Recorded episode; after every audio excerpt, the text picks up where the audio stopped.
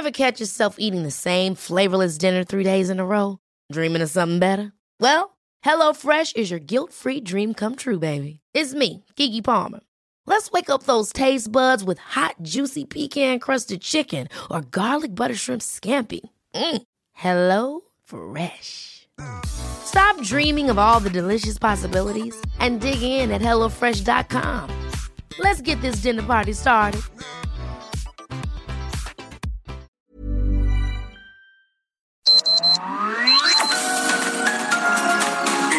Media Group presenta Sergio Sarmiento y Lupita Juárez.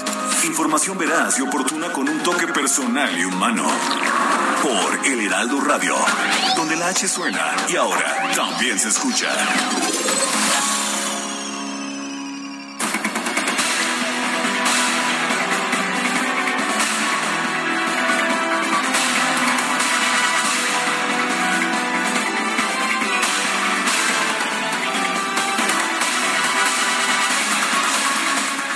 Grupo de transportistas de la Ciudad de México ha anunciado que va a llevar a cabo bloqueos en vías de comunicación a todo lo largo de esta mañana o de este día.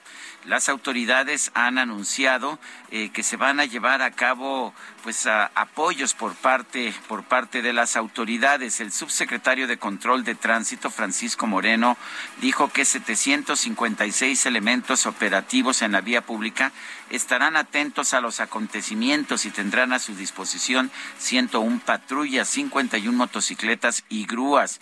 Esto va a servir para generar precisamente las alternativas viales con este estado de fuerza donde se presenten bloqueos y como se vaya suscitando esta situación. Estaremos haciendo las adecuaciones pertinentes y sobre todo estaremos actualizando en diversos medios de comunicación las alertas para mantener al tanto a la ciudadanía. El secretario de Gobierno de la Ciudad de México, Martí Batres, dijo que estará pendiente de la movilización pero que respetará la libertad de expresión sin permitir los bloqueos. Esto sería pues algo nuevo. Ya sabe usted que el gobierno capitalino ha permitido pues todos los bloqueos, aunque lo realicen unas cuantas personas. Martí Batres, señaló que los transportistas están pidiendo un aumento de cinco pesos en sus tarifas, lo que pondría casi a la par la tarifa capitalina con la del Estado de México. Según la Secretaría de Movilidad Local, la tarifa del transporte concesionado en la Ciudad de México es de seis pesos durante los primeros cinco kilómetros y de siete pasando los siete kilómetros. En el Estado de México la tarifa es de doce pesos por usuario. Se esperan afectaciones importantes en el norte, en la zona de Indios Verdes, en Martín Carrera, en Aragón. Eh, se, se esperan también impactos en Insurgentes Norte, en Avenida Chapultepec, en la calzada Ticomán, en Eje 5 Norte, en Avenida 608 y en Oceanía también. Constitución de 1917, Periférico, Avenida Tláhuac, Eje 8 Sur, en el Oriente Ignacio Zaragoza, Xochimilco, Tasqueña, Tlalpan, Canal de Miramontes y División del Norte, en, uh, en Tacubaya y Observatorio, también Periférico, Minas de Arena y Río Tacubaya. Como estamos viendo, pues virtualmente toda, toda la Ciudad de México será afectada por estos bloqueos. También, también eh, no, no lo había dicho, también se esperan bloqueos en el Paseo de la Reforma. El secretario de Movilidad de la Ciudad de México, Andrés Layú, dijo que han trabajado con los transportistas, pero que es inaceptable el aumento que están exigiendo. Son las 7 de la mañana con tres minutos. Hoy es jueves, jueves 2 de junio de 2022. Yo soy Sergio Sarmiento. Quiero darle a usted la más cordial bienvenida a El Heraldo Radio. Lo, lo invito a que se quede con nosotros.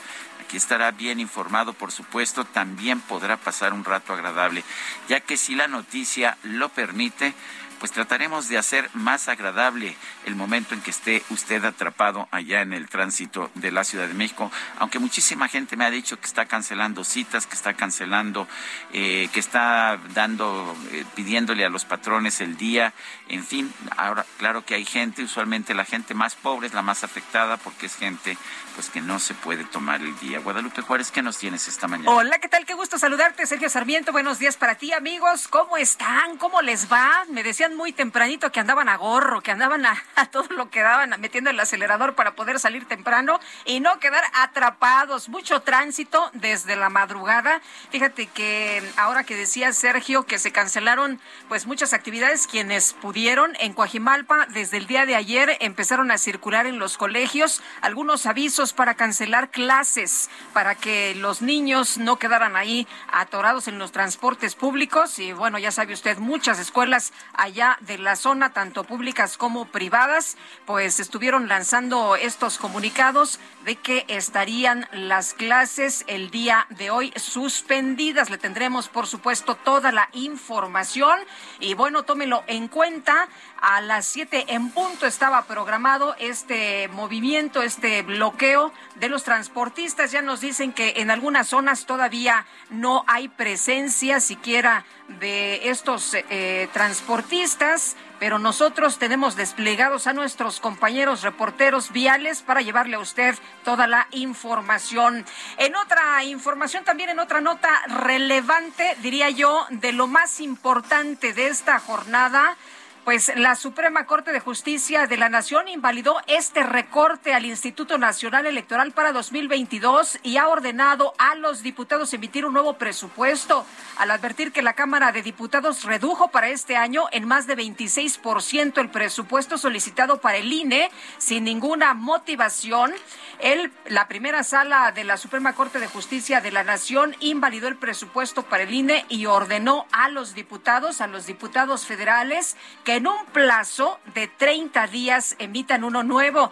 Pues resulta que los ministros de la primera sala aprobaron por unanimidad invalidar el decreto por el que se expide el presupuesto de egresos de la Federación para el ejercicio fiscal del 2022 publicado el 29 de noviembre del 2021, específicamente el artículo 13, fracción 2 del ramo 22. La ministra Ana Margarita Ríos Farjat, presidenta de la primera sala, propuso que el tema fuera turnado al Tribunal Pleno de la Suprema Corte, pero el resto de los ministros consideró que la primera sala tenía competencia para resolver este asunto. Cabe señalar que el día de ayer, pues ya hubo reacciones, hubo muy buenos comentarios de esta decisión de la Suprema Corte. Y bueno, Lorenzo Córdoba, el presidente del Instituto Nacional Electoral, escribió ayer eh, inmediatamente que se dio a conocer la resolución Hoy la Suprema Corte dictó una resolución fundamental para el Estado democrático de derecho. Este fallo sienta un importante precedente para el fortalecimiento de la democracia constitucional. Y concluyó ayer eh, lo que algunos llaman el juicio del año o el juicio del siglo, lo que usted quiera, ciertamente el proceso judicial que más atención ha recibido en los últimos tiempos en los Estados Unidos. Y no, no es de un narcotraficante ni mexicano ni de cualquier otro, es eh, la demanda, el juicio de Johnny Depp por difamación a su expareja, a su expareja Amber Heard. Bueno, pues el jurado del Tribunal de Fairfax en Virginia, Estados Unidos, eh, que tenía que ver este caso, declaró que la actriz Amber Heard eh, sí difamó a su expareja, el actor Johnny Depp, en una columna de opinión que publicó en el diario The Washington Post en 2018. El jurado consideró también, sin embargo, que, que Depp, que Johnny Depp difamó a Amber en una de las tres afirmaciones que se estaban juzgando. Bueno, la deliberación fue unánime las siete personas del jurado decidieron que Heard, tiene que pagarle a Depp 15 millones de dólares en indemnización, pero Depp tiene que pagarle a Amber Heard 2 millones de dólares en indemnización. Según el jurado, tres frases escritas por Heard en una columna publicada en 2018 difamaban a Depp. En la primera frase, la actriz aseguraba hablar contra la violencia sexual. En la segunda decía representar abuso doméstico y sufrir la ira contra las mujeres que hablan. En la tercera sostenía que las instituciones protegían a los hombres acusados de abuso. El jurado se tardó nada más tres días en deliberar, consideró que las tres afirmaciones eran falsas y fueron escritas con el objetivo de difamar al actor, a pesar de que la columna no mencionaba en ningún momento por nombre a Johnny Depp. El actor pedía a su expareja 50 millones de dólares por daños y perjuicios. La actriz deberá finalmente pagarle solamente 15 millones de dólares. Pero a ver, curioso, Hert había respondido con una contrademanda en la que alegaba que el actor había impulsado una campaña de difamación en su contra y le pedía 100 millones de dólares en daños y perjuicios. En esta contrademanda, el jurado consideró que Depp también difamó en una ocasión nada más a la actriz y por lo tanto Depp deberá pagar 2 millones de dólares. Eh, la verdad es que fue un juicio muy sonado en parte por toda, toda la información que surgió acerca del tipo de relación que llevaban Johnny Depp y Amber Heard. Estaremos hablando del tema más adelante, no tanto en el, por, la, por la parte del chisme, sino porque me parece que hay lecciones importantes que derivar de este juicio y de la relación de estos dos actores famosísimos. Son las 7 de la mañana con 10 minutos.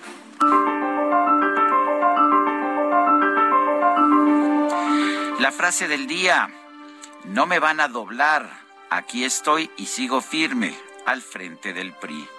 Alejandro Moreno, Alito.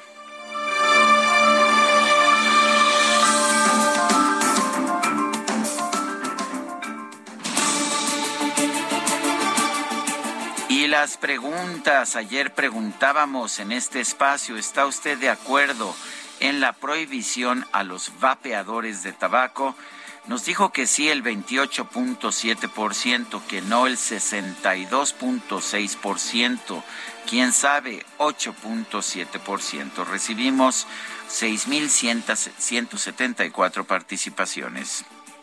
La que sigue, por favor. Bueno, siempre me anda carrereando este DJ Kike, pero la verdad estamos muy contentos de que esté de regreso. ¿eh? La verdad es que sí lo extrañábamos. Ayer le hizo fiesta, le echó porras, ¿no, güey? Falso. Sí.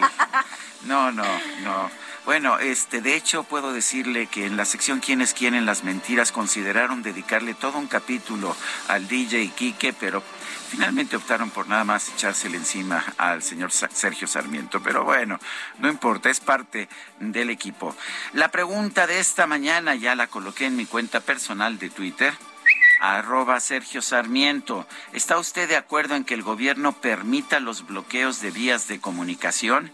Sí, son protestas, nos dice 7.4%. No, dañan a terceros, 91.1%. No sabemos, 1.5%. En 47 minutos hemos recibido 1.097 votos. Las destacadas del Heraldo de México.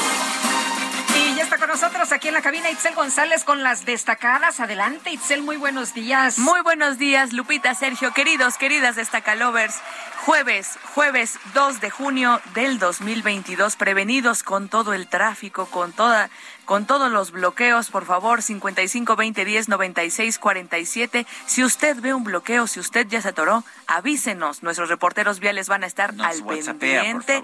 Que nos mande un WhatsApp para darle a usted la información y que los que todavía no pasen por ahí, pues estén prevenidos y a ver si, si la pueden librar, porque sí se avecina un jueves bastante caótico. Sergio Lupita, amigos, muchísima información que se publica esta mañana en el Heraldo de México, así que comenzamos con las destacadas. En primera plana, convocan a sesión madruga Alito para retener al PRI. El Consejo Político Nacional del partido se reunirá para sustituir a consejeros y votar el respaldo a su presidente. Andrés Manuel López Obrador niega haberlo amenazado. No, pues imagínate que hubiera dicho que sí. Pues se estaría cometiendo una falta muy grave. Que, digo, qué bueno que dijo que no y espero que sea cierto. Pues sí. País en revocación de mandato detecta el INE irregularidades, las anomalías, pagos indebidos, triangulaciones y prestanombres, entre otras. Ciudad de México por protesta, listan operativo para encarar la movilización de transportistas. Hay 756 elementos, 101 patrullas, 51 motociclistas y 27 grúas.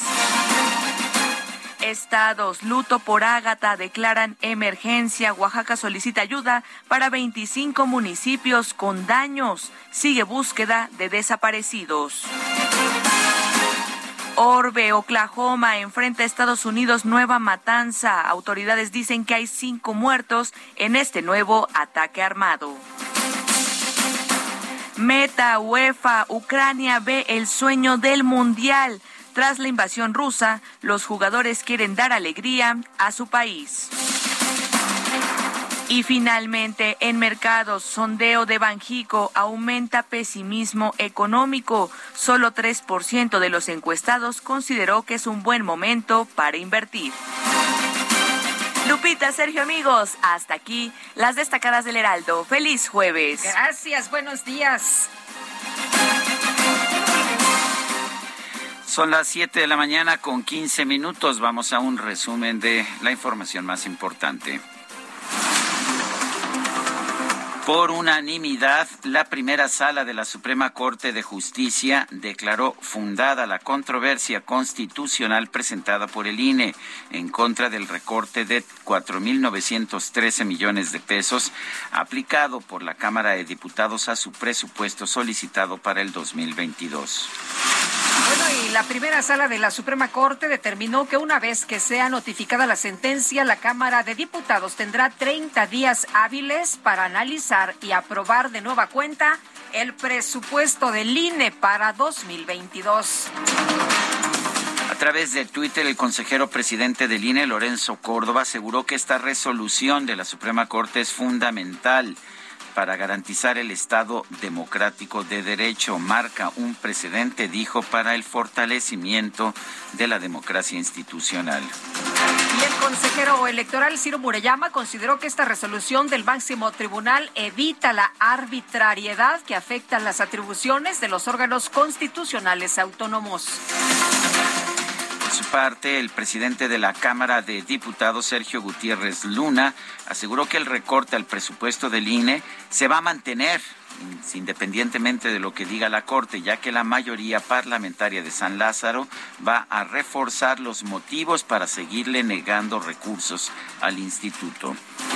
La jefa de gobierno de la Ciudad de México, Claudia Sheinbaum, agradeció a los legisladores de Morena en el Congreso capitalino por haber aprobado la ley de publicidad exterior.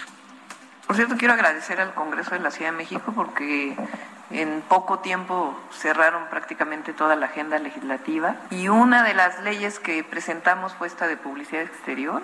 Eh, se estuvo trabajando, fue una ley que se construyó también por consenso con muchos de los empresarios de la publicidad. Y uno de los elementos más importantes que le preocupa a la ciudadanía es, uno, que ya no haya más espectaculares unipolares y dos, que terminemos finalmente con los espectaculares de azotea por un tema de protección civil. Por otra parte, la jefa de gobierno Claudia Sheinbaum aplaudió la valentía de la gobernadora de Campeche, Laida Sansores, por dar a conocer distintas grabaciones que exponen la corrupción del PRI.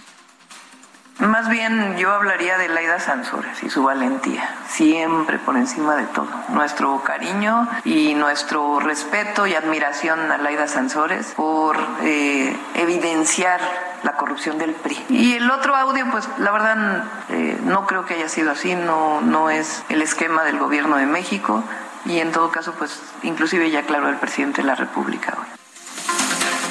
El gobierno de la Ciudad de México confirmó que el viernes 10 de junio, cuando se conmemora la matanza estudiantil de 1971, conocida como el Halconazo, habrá un concierto en el Zócalo Capitalino del cantautor cubano Silvio Rodríguez.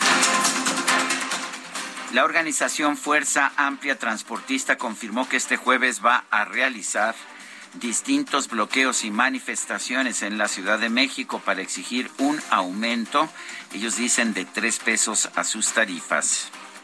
en conferencia de prensa, los secretarios de Gobierno y de Movilidad de la Ciudad de México, Martí Báteres y Andrés Layú, con quien estaremos platicando un poquito más adelante, lanzaron un llamado para que los transportistas realicen sus manifestaciones sin afectar el derecho a la movilidad de los capitalinos. Por lo tanto, nosotros para empezar queremos hacer un exhorto a las organizaciones de transportistas que se manifestarán el día de mañana a que realicen sus expresiones, movilizaciones y manifestaciones sin bloquear avenidas, de tal forma que no se afecte a terceras personas. Estamos haciendo este exhorto con oportunidad, de manera clara, que no se bloqueen avenidas Roberto Uribe Ruiz, ex titular de la Unidad de Inteligencia Cibernética de la entonces Procuraduría General de la Ciudad de México, fue detenido por su posible participación en una red de espionaje. La Secretaría de Gobernación indicó que la saxofonista Marilena Ríos, quien fue atacada con ácido en 2019, sí cuenta con apoyo del mecanismo de protección a personas defensoras de derechos humanos y periodistas, pero solo en el estado de Oaxaca. La fiscal general de Veracruz, Verónica Hernández Giadans, confirmó las detenciones de Grick N y Adamari N por su presunta responsabilidad en el feminicidio de la joven Viridiana Moreno Vázquez, desaparecida el pasado 18 de mayo. Fue posible detectar que Greg N. presuntamente cometió el delito de feminicidio en el estado de Morelos en el mes de marzo de este año en donde se identificaba con otro nombre y actuaba con el mismo método de engañar a sus posibles víctimas, con falsas ofertas de trabajo, suplantando identidades a fin de evadir la acción de la justicia, como se aprecia en las imágenes que se comparten. Las autoridades de Michoacán reportaron el hallazgo de cinco personas muertas en distintos puntos de la ciudad de Morelia. El secretario de la Defensa Nacional, Luis Crescencio Sandoval, puso en marcha la entrega de víveres en las comunidades de Oaxaca que resultaron afectadas por el paso de la tormenta tropical Ágata. Al encabezar la conmemoración del Día de la Marina Nacional, el presidente López Obrador destacó el trabajo de la Armada de México en tareas como el resguardo de instalaciones estratégicas, la atención ante desastres naturales y el combate al robo de combustible nos están ayudando también para el cuidado de instalaciones estratégicas. Siempre lo han hecho. ¿Qué podríamos hacer si no se contara con los marinos en la vigilancia y la seguridad de las plataformas petroleras del Golfo de México? Nos ayudan además para evitar el robo de combustible en ductos. Por su parte, el secretario de Marina, Rafael Ojeda, afirmó que México navega con buena estrella debido a que la dependencia a su cargo reforzó la seguridad de las costas y reorganizó el control de los puertos y aduanas. Nos reúne la importancia histórica que rodea a los mares nacionales, el cuidado de la soberanía y el Estado de Derecho, la conservación del ambiente, el aprovechamiento de los recursos naturales, el desarrollo de las rutas comerciales y turísticas, el mantenimiento de nuestros puertos a través del dragado, el auxilio a la población civil y la salvaguarda a la vida humana en la mar. El INAI instruyó a Petróleos Mexicanos entregar a un particular toda la información relacionada con la adquisición de la refinería de Deer Park ubicada en Texas, en los Estados Unidos. Ciro Ugarte, director de emergencias de la Organización Panamericana de la Salud, advirtió que por tercera semana consecutiva en México se ha observado un repunte de casos nuevos de COVID-19. El director general de la Organización Mundial de la Salud, Tedros Adhanom Ghebreyesus, aseguró que la aparición súbita de la viruela del mono en diferentes países sugiere que la transmisión de esta enfermedad no fue detectada durante cierto tiempo. Juan González, director para el hemisferio occidental del Consejo de Seguridad de la Casa Blanca, aseguró que el presidente de los Estados Unidos, Joe Biden, desea que su homólogo mexicano, Andrés Manuel López Obrador, sí participe en la Cumbre de las Américas. Y que le cuento, el presidente de Argentina, Alberto Fernández, dice que él sí viaja a Estados Unidos para participar en la cumbre de las Américas. Estaba dudando, ¿no? Dijo que a lo mejor no, que si no invitaban a todos, pero... Y dijo, ah, bueno, no quieren ir, yo sí voy. Bueno, cuatro personas murieron en un tiroteo registrado este miércoles en un hospital de la ciudad de Oklahoma. El atacante perdió la vida por una herida de bala autoinfligida. El gobierno de los Estados Unidos confirmó el levantamiento de distintas restricciones a los vuelos hacia Cuba, las cuales fueron impuestas durante la administración del expresidente Donald Trump. Y el ministro de Relaciones Exteriores de China, Wang Yi, aseguró que su país va a trabajar junto con Rusia y la comunidad internacional para promover una democracia real basada en las condiciones propias de cada nación.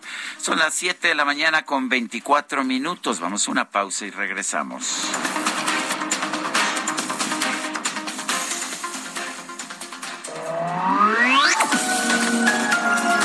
Sergio Sarmiento y Lupita Juárez quieren conocer tu opinión, tus comentarios o simplemente envía un saludo para ser más cálida esta mañana.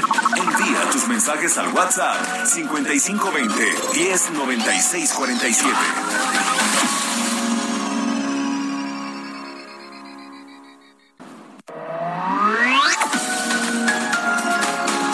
Continuamos con Sergio Sarmiento y Lupita Juárez por El Heraldo Radio.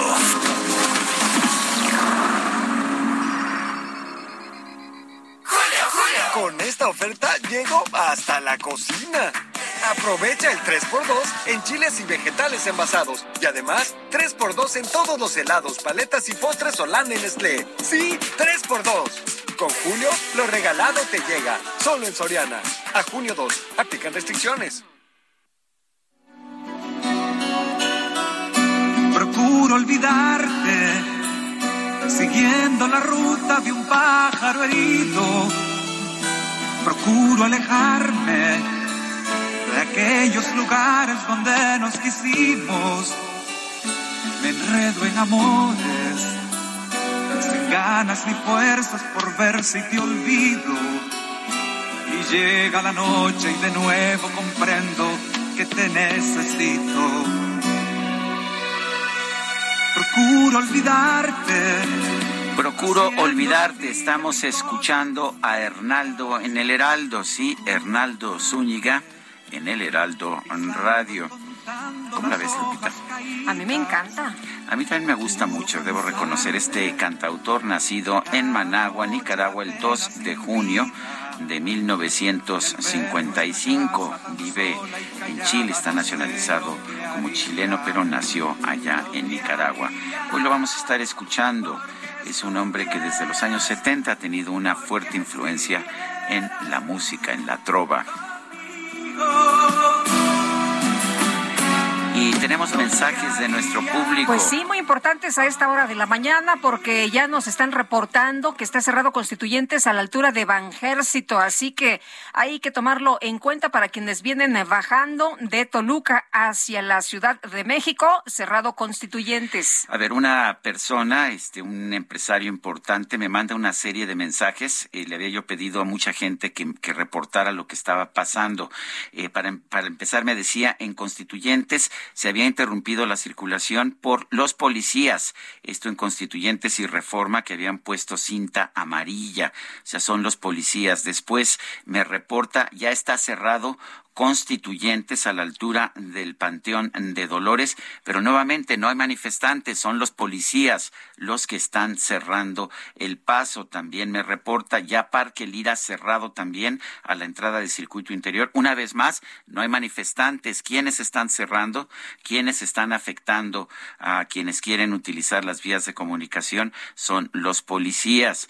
Me manda también un mensaje Carlos Hurtado que dice el gobierno de la Ciudad de México es cínico. Parece pensar que somos tontos. Su policía bloquea un día sí y otro también calles y avenidas por manifestaciones de unas cuantas personas y lo sufrimos todos. El gobierno federal hace lo mismo en las carreteras, imponiendo fuertes costos a la sociedad. Todo por quedar bien con esos grupos y no afectar su base electoral. Y ahora Martí Batres sale con pedir a los transportistas no afectar a la ciudadanía. Su hipocresía no tiene límites. Bueno, y me mandan una fotografía ya a esta hora de la mañana de Avenida Ignacio, de Calzada Ignacio Zaragoza, esto a la altura de Quelatao, que ya tiene bloqueo de transportistas. La verdad es que son pues pocos, son algunos cuantos, pero pues ya la afectación es severa a esta hora. Le reitero, esto es Calzada Ignacio Zaragoza a la altura de Guelatao, ya con bloqueo de transportistas. Si puede, si puede darle la vuelta, irse por otro lado. Y si no, pues hay mucha gente que ya se quedó ahí atorada. Bueno, pues es el primer reporte que tenemos ya de un bloqueo de transportistas. Todos los demás cierres que estamos viendo, hay muchos, son por parte, son por cortesía de la policía de la Ciudad de México. Eh, nos, nos dice, nos dice Elizabeth Ixtapaluca, eh, Sergio, en la mañanera de ayer fuiste la nota, pero somos muchos los que estamos con ustedes y por cierto, la calzada Ignacio Zaragoza está fatal. Nos comenta también Mario Domínguez a esta hora. Muy buenos días, Sergio y Lupita, los mejores comunicadores de la radio. Mi reporte desde la Colonia Agrícola Oriental, Delegación Iztacalco, el transporte de los microbuses fluye normalmente sobre Avenida Sur 24 y Javier Rojo Gómez. Todo está normal a esta hora. Muchas gracias, Mario. Y bueno, y le recordamos que si nos quiere mandar mensajes acerca de cuál es la situación vial en este día que se espera muy conflictivo, lo puede hacer a nuestro número de WhatsApp. No, no nos marque por teléfono, no tenemos capacidad de tomar llamadas, pero sí de ver su WhatsApp. El número es el 55 2010 9647. Bueno, y la Secretaría de Energía publicó el programa de desarrollo del Sistema Eléctrico Nacional 2022-2036. Víctor Ramírez, vocero de la plataforma México Clima y Energía. ¿Cómo ves este programa? Hola, muy buenos días. Buenos días. Pues bueno, ¿qué es lo que veo? Primero, uh, me han hecho unas consideraciones bastante eh, mal hechas desde, desde un inicio, por ejemplo, una previsión de baja en el costo de gas.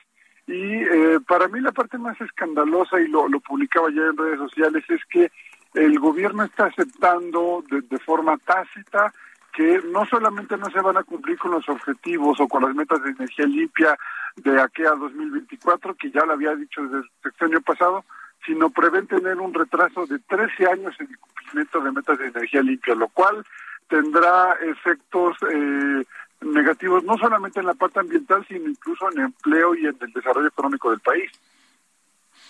El, entonces, no, no se van a cumplir estas metas de energía limpia. ¿Y qué, cómo, cómo sientes que está el resto de, de este programa de desarrollo del sistema eléctrico nacional?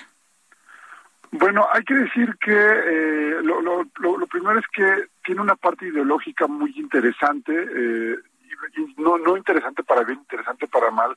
Por ejemplo, consideran que parte de la transición energética primero es ser autosuficientes en materia de hidrocarburos cuando la transición energética justo de lo que se trata es de ir dejando de lado los hidrocarburos. Entonces ahí como que no no no no coincide este objetivo de ser autosuficientes con algo que realmente es la transición energética.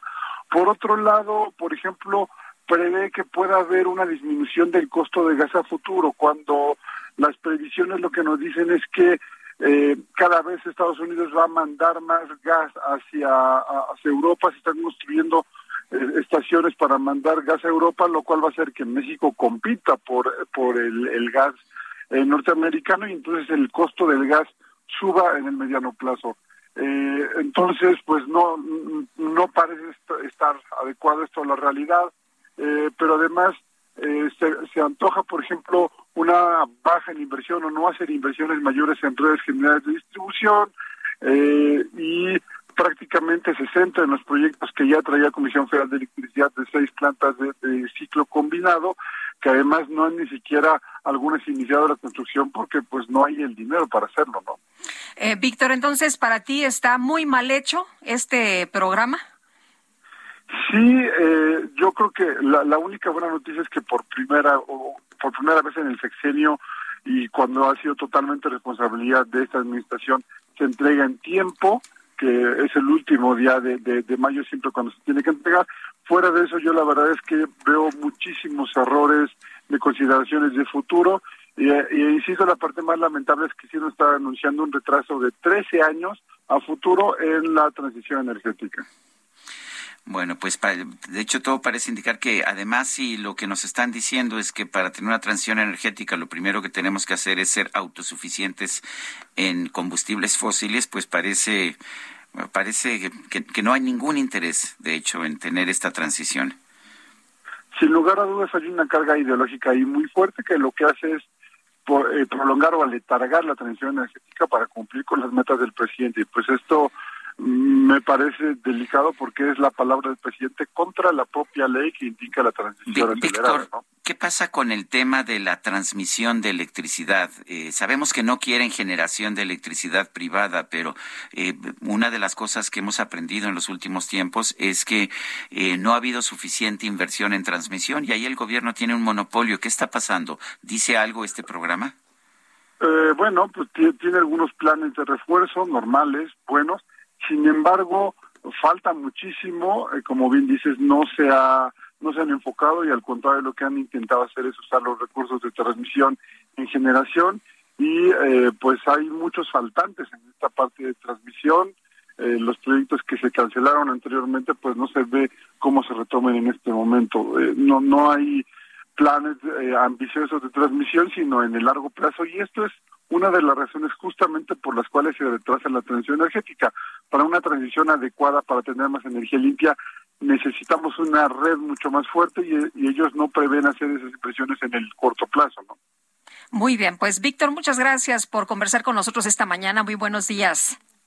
Muchísimas gracias, muy buenos días. Hasta luego. Bueno, pues son las siete, las siete de la mañana con cuarenta minutos y vamos a una mención. ¡Julio, Julio! ¿Pronto? Llegará el día de hacer realidad mis sueños. Pues ya llegó. Con el colchón individual Gala a 1,249 pesos. O matrimonial a solo 1,549 pesos. Con Julio, lo regalado te llega. Solo en Soriana. A julio 28. Aplican restricciones. Y vámonos con información importante esta mañana de la vialidad Israel Lorenzana desde Indios Verdes. ¿Qué pasa por allá? Cuéntanos. Muy buenos días. Lupita, muchísimas gracias. Pues ya tenemos un bloqueo por parte de transportistas aquí en la zona de Indios Verdes. La circulación ya está colapsada. Esto para quien viene desde la autopista México-Pachuca con dirección hacia la avenida de los insurgentes. Hay que utilizar como alternativa en estos momentos la zona de acueducto. Esto puede ser una buena opción para quien va con dirección hacia la Ciudad de México. Estos procedentes de municipios como Tlalnepantla, Catepec. Así que bueno, pues ha comenzado esta movilización de transportistas los cuales están pidiendo un aumento en la tarifa. Así que pues hay que tomar previsiones. Lupita, la información que te tengo. Israel, muchas gracias. Hasta luego. Hasta luego, muy buenos días.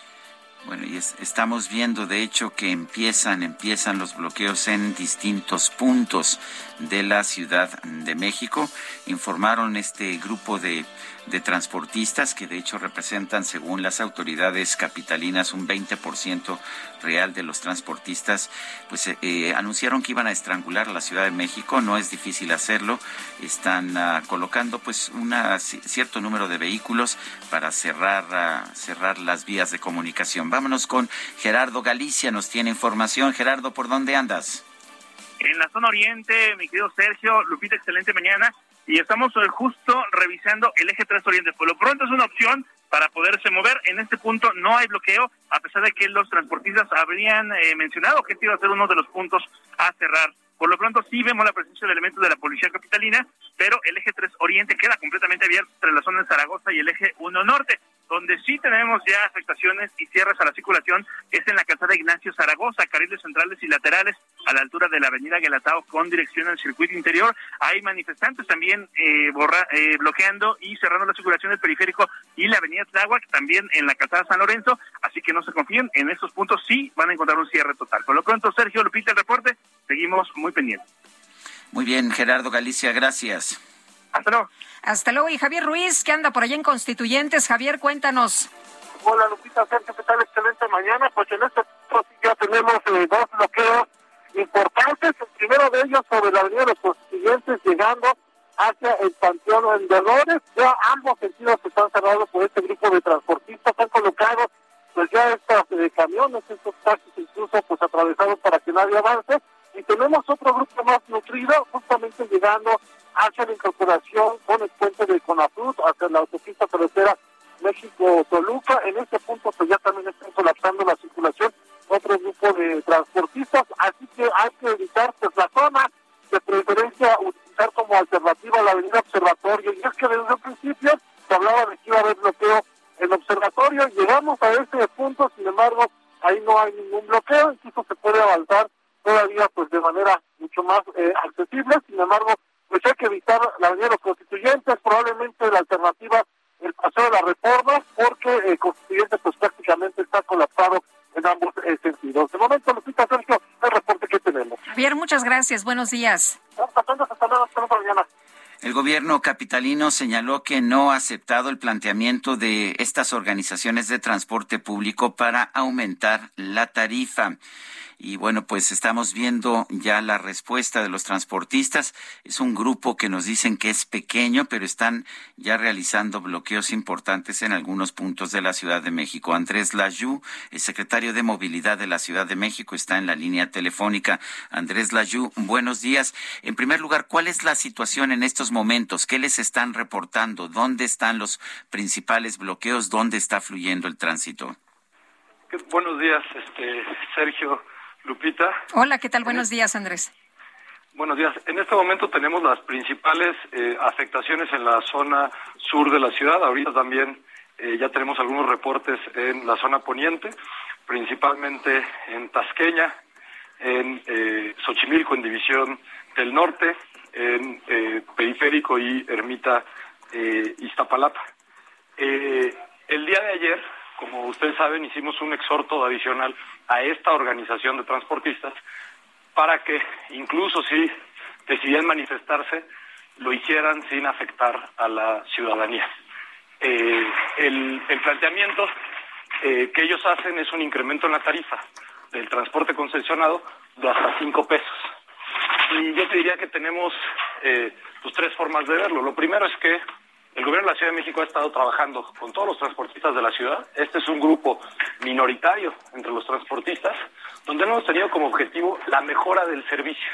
Por ejemplo, la sustitución de las unidades que hemos hecho ya en algunos casos, como es en el caso de la zona de Legaria, como es el caso de la zona de Coltepec, como hemos estado trabajando eh, justamente en toda División del Norte. Eh, también se les dio un bono de combustible en los meses de la pandemia, en parte porque hubo una reducción muy importante de la afluencia y justamente las unidades eh, tenían que seguir operando pese a llevar eh, pocos eh, pasajeros y se inició un proceso de regularización porque muchas de las unidades, ustedes saben, por razones históricas, no estaban operando de forma regular. Sin embargo, no ha habido un, cumplimiento total de todo esto y nosotros nos hemos planteado, por ejemplo, que profesionalicen a los conductores, que se integren a la tarjeta de movilidad integrada, como ya lo han hecho algunos, y sin embargo ellos plantean un incremento en la tarifa de hasta cinco pesos, en parte argumentando que es la forma de homologarlo con otros estados de la República, cuando en la Ciudad de México siempre ha sido eh, más baja eh, la tarifa. La eh, Andrés, entonces. De México es que no hay acuerdo sobre la tarifa. Sí, esto quiere decir que, que el gobierno rechace el aumento, o sea, no, esto es un punto inamovible, no van a autorizar el aumento como lo están pidiendo los transportistas. En este momento no tenemos un acuerdo eh, sobre el aumento y sobre todo que una vez que en la mesa lo que plantean es o haces el aumento que estoy pidiendo o bloqueo las calles de la Ciudad de México, pues eh, ustedes entenderán que es una posición eh, inaceptable para el gobierno de la Ciudad de México. ¿Qué tan grande, qué tan poderoso es este grupo?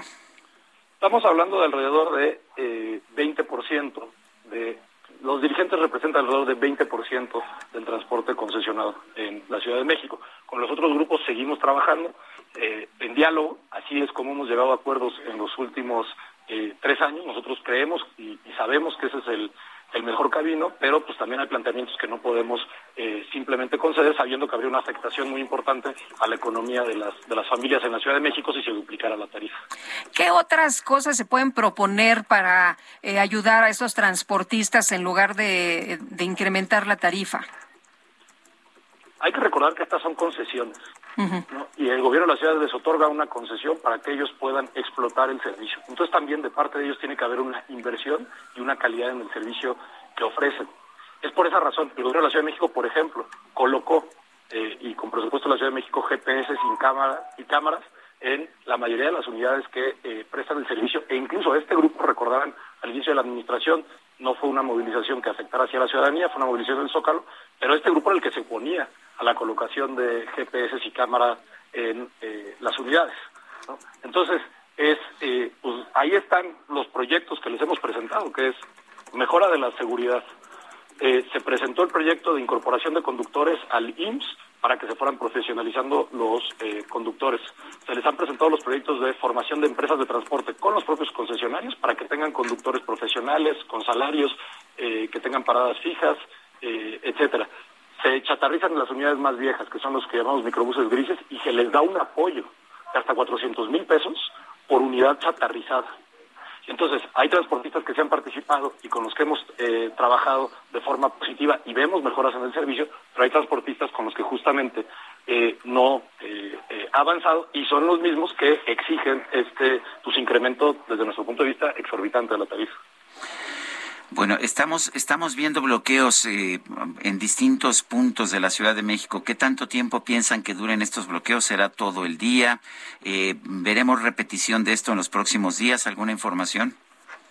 En este momento nosotros, digamos, estamos eh, y les planteamos a estos grupos que la mesa de, de, trabajo sigue abierta, ¿no? Que, y el llamado es que no afecten a la ciudadanía, que se pueden manifestar en esta ciudad, se pueden manifestar libremente, pueden expresar sus ideas, no le vemos problema, pero que sí, que no afecten a la ciudadanía. La Policía de Tránsito hizo un despliegue desde temprano en la mañana de más de 750 elementos a los diversos puntos de posible afectación. En este momento no en todos los puntos donde originalmente planteó ha habido afectación, pero eh, también hay personal de la Secretaría de Movilidad, de la Secretaría de Gobierno, orientando usuarios de transporte público y estamos en tiempo real comunicando en diversas redes de medios de comunicación eh, eh, cuáles son las afectaciones para aprovechar las alternativas viales que, existen. En el momento que tengamos nueva información sobre estos bloqueos o cualquier tipo de acción que tome el Gobierno de la Ciudad de México, por supuesto que lo informaremos. Andrés Layú, secretario de Movilidad de la Ciudad de México, gracias por conversar con nosotros. Muchas gracias, Sergio Lupita. Que tengan muy buen día. Igualmente, muy buenos días. Y ya tenemos un recuento de los bloqueos en este momento. Es Zaragoza, a la altura del metro Guelatao, Miramontes y Taxqueña, Doctor Galvez, en Insurgente Sur Constituyentes y Reforma, Paradero Tláhuac, Metro Martín Carrera y Paradero Indios Verdes. Y Martí Batres, el secretario de Gobierno de la Ciudad de México, acaba de postear en su cuenta de Twitter que el gobierno está atento a las movilizaciones y el día de hoy, pues se dice con motivo de su exigencia de elevar las tarifas del transporte público en cinco pesos, el gobierno rechaza tal aumento. Hay que proteger la economía familiar. Y vámonos con Carlos Navarro, que también tiene información de lo que ha dicho de estas declaraciones de Martí Batres. Adelante, Carlos, buenos días. Buenos días, Sergio Lupita. Les saludo con gusto a ustedes al auditorio y les comento que ante la megamovilización que llevan a cabo transportistas en la Ciudad de México para exigir un aumento de la tarifa, el secretario de Gobierno, Matías Batres, afirmó que van a defender la economía popular de los capitalinos. Ayer, en conferencia de prensa, el funcionario dijo que el único planteamiento que han recibido por parte de este sector es el incremento de cinco pesos de la tarifa, hecho que está descartado. Escuchemos. Hay libertad para que se hagan planteamientos por parte de diversos sectores de la sociedad, pero también por otra parte, desde nuestro punto de vista, primero es la gente y vamos a defender los derechos de la gente y la economía popular. Hay un planteamiento exorbitante, exagerado, que realizan diversas organizaciones de transportistas, quisieran igualar tarifas con las del Estado de México, quisieran aumentar cinco pesos el precio del transporte. De acuerdo con la Secretaría de Movilidad Capitalina, la tarifa del transporte concesionado en la Ciudad de México es de seis pesos los primeros cinco kilómetros y siete pesos más de cinco kilómetros, mientras que en el Estado de México la tarifa es de doce pesos por usuario. Comentarte que el secretario de Movilidad rechazó este aumento de cinco pesos, lo calificó como inaceptable. Escuchemos en el trabajo de mejora que se ha hecho de transporte público, se ha puesto en énfasis, el énfasis, por un lado, en la calidad del servicio para los usuarios y por el otro lado, en la economía de las personas que usan cotidianamente el transporte público, que de hecho es la mayoría de esta ciudad. Entonces, simplemente no es aceptable la petición de cinco pesos que se ha hecho de incrementar la tarifa.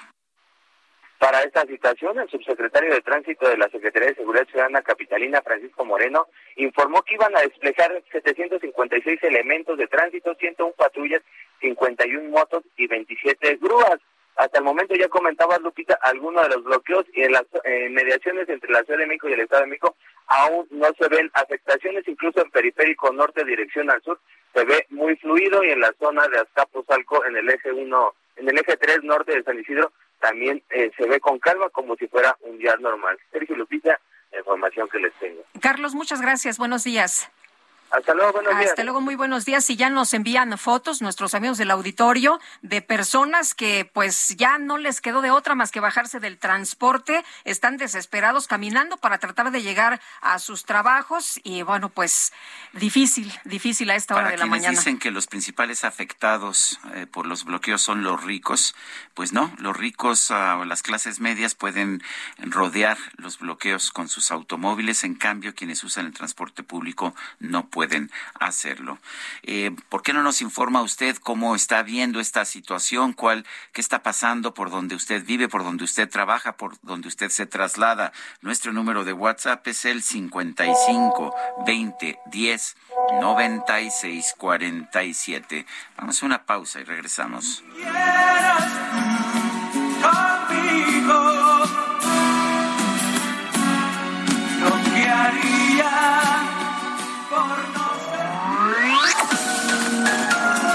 Sergio Sarmiento y Lupita Juárez quieren conocer tu opinión, tus comentarios o simplemente envía un saludo para ser más cálida esta mañana.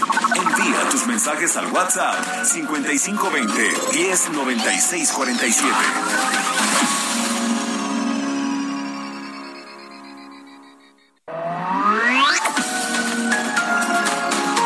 Continuamos con Sergio Sarmiento y Lupita Juárez por El Heraldo Radio.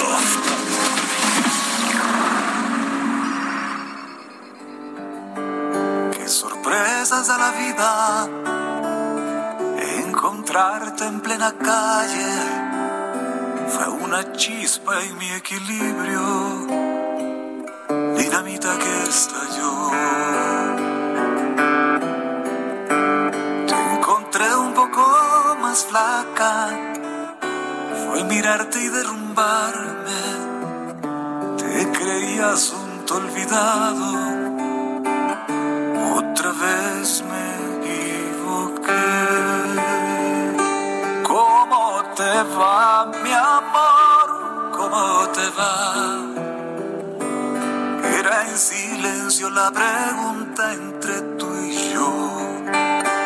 Seguimos escuchando música de Hernaldo Zúñiga. Esta canción fue la que realmente hizo famoso a Hernaldo Zúñiga fuera de pues del entorno de las trovas, de los cafés cantantes, de la música eh, la música folclórica. Eh, resulta que en 1985 este cantante nicaragüense conoció en Madrid a tres nuevas cantantes mexicanas, Maite, Isabel Ascurain y Fernanda Mid, que iban a formar un grupo, un trío femenino que se llamaría Pandora. Y le pidieron una canción, les dio esta canción y debutaron con ella en el programa Siempre en Domingo, el mismo día del cumpleaños de Hernaldo Zúñiga, un 2 de junio, como el día de hoy y la canción despegó, pero despegó fuertísimo también Pandora. y nadie sabía que el compositor era Hernaldo Zúñiga, pero bueno, el disco, el disco fue nominado al premio Grammy y tuvo realmente un enorme éxito. ¿Cómo te va, mi amor? Estamos escuchando a Hernaldo Zúñiga el día de su cumpleaños. porque a mi puerta el amor nunca ah, qué triste. A mi puerta el amor nunca volvió. ¿Cómo te va, mi amor? Fíjate que es, es una gran canción. Sí, ¿eh? cómo no. Me encanta y además me gusta mucho, me gusta mucho con él y no se diga con Pandora. Oye, nos eh, dice una persona en el auditorio, hola, buenos días, acabo de circular por la avenida Fray Servando desde... Mm, Francisco del Paso y Troncoso, dirección Chapultepec, sin ningún bloqueo. Afortunadamente, esto hasta Avenida Sevilla. Y te mostraba, Sergio, algunas fotografías de constituyentes que está bloqueado. Y contamos que será como unas 25 personas, cuando mucho. No se necesita mucha gente para, para bloquear calles, sobre todo cuando tienes el apoyo de la policía. De manera que sí estamos viendo bloqueos de 20 personas, de 30 personas, eso sí, con dos o tres. Uh, eh, con dos o tres ah, vehículos para bloquear. Dice, dice una persona en 2000 el microbús cambia al uso de gas LP y natural para disminuir costos de combustible. Hasta el 2021 el costo del litro de gas LP en promedio era de 6 pesos al día. Eh, hoy se encuentra oscilando entre los 12 y los 14. Aunado al incremento de refacciones, el costo de operaciones casi se triplicó. No justifico a los trabajadores del volante, pero sí es importante que mejoren sus condiciones. Bueno, y nos dice otra persona sobre Taxqueña, dirección Oriente, frente a Terminal de Autobuses del Sur, cerrado, pero por policías, por los policías en motocicleta. Son las ocho de la mañana con cuatro minutos. Vámonos al clima. El pronóstico del tiempo. Sergio Sarmiento y Lupita Juárez. Alex Ramírez, meteorólogo del Servicio Meteorológico Nacional de la Conagua, ¿qué nos tienes esta mañana? Hola, ¿qué tal? Muy buenos días. Sergio Lupita, los saludo con gusto a ustedes y a toda la gente que nos escucha. Y pues sí, les comento que para hoy tenemos una extensa zona de baja presión con potencial eh, para desarrollo ciclónico. Estos son los remanentes de Ágata y tienen 80% de probabilidad para desarrollo ciclónico y se localiza en el noreste de la península de Yucatán. Ese sistema ocasionará lluvias de muy fuertes a puntuales intensas que podrían generar incremento en los niveles de los ríos y arroyos, deslaves e inundaciones en zonas bajas de Oaxaca, Chiapas, Tabasco, Campeche, Yucatán y Quintana Roo, además de rachas fuertes de viento y oleaje elevado de 2 a 3 metros de altura en las costas de Yucatán y Quintana Roo. Por otra parte, tenemos un canal de baja presión extendido en el interior del país que estabilizar de la atmósfera a ver, se nos, se nos está cortando, se nos cortó de hecho la llamada, lo empezamos a dejar de escuchar. No sé si podamos restablecer esta llamada. Eh, importante, importante el tema del clima lo entendemos pues con fenómenos como este huracán Ágata. Oye, que decía ayer el gobernador, Oaxaca está de luto, había más de 30 personas desaparecidas, había eh, personas, eh, alrededor de 12 muertos. ¿Te acuerdas que temprano decíamos 11 personas perdieron la vida? Entre ellos nos platicaban que dos niños habían, pues, eh, habían perdido la vida también el día de ayer. Impresionante esto que ocurrió y ya por la tarde se hablaba de 12, 12 muertos allá en Oaxaca por este huracán. Bueno, mientras recuperamos la comunicación con Alex Ramírez, las federaciones, asociaciones y colegios de médicos generales y especialistas presentaron la conferencia Ser médico en México, reflexiones sobre la suficiencia y vamos a platicar con el doctor Tito Reséndez Silva, él es presidente de la Asociación Mexicana de Terapia Intensiva Pediátrica, quien le agradecemos que platique con nosotros esta mañana. Doctor, ustedes hablaban de cuántos años se necesita para que pues los médicos tengan una especialidad de cómo se enfrentan todos los días a situaciones muy complicadas en materia de pues de trabajo, en materia de eh, infraestructura, pero también decían tenemos que luchar para que haya un trabajo digno y que se vea lo que los médicos hacen en México. Doctor, cuéntenos, muy buenos días. Hola, ¿qué tal? Muy buenos días a ustedes y a su auditorio. ¿Me escuchan bien? Sí, lo escuchamos, perfecto. Gracias por, por el espacio. Efectivamente, ayer tuvimos un evento en la Ciudad de México que eh, denominamos Ser Médico en México, reflexiones sobre la suficiencia. Y ahí vertimos nuestros eh, pensamientos, sentimientos y propuestas para el sector salud en México y partimos desde lo que es la base de esto, de la formación del recurso humano para, para la infraestructura de salud en el país y hablamos desde lo que es ser un estudiante de medicina y cómo se forma.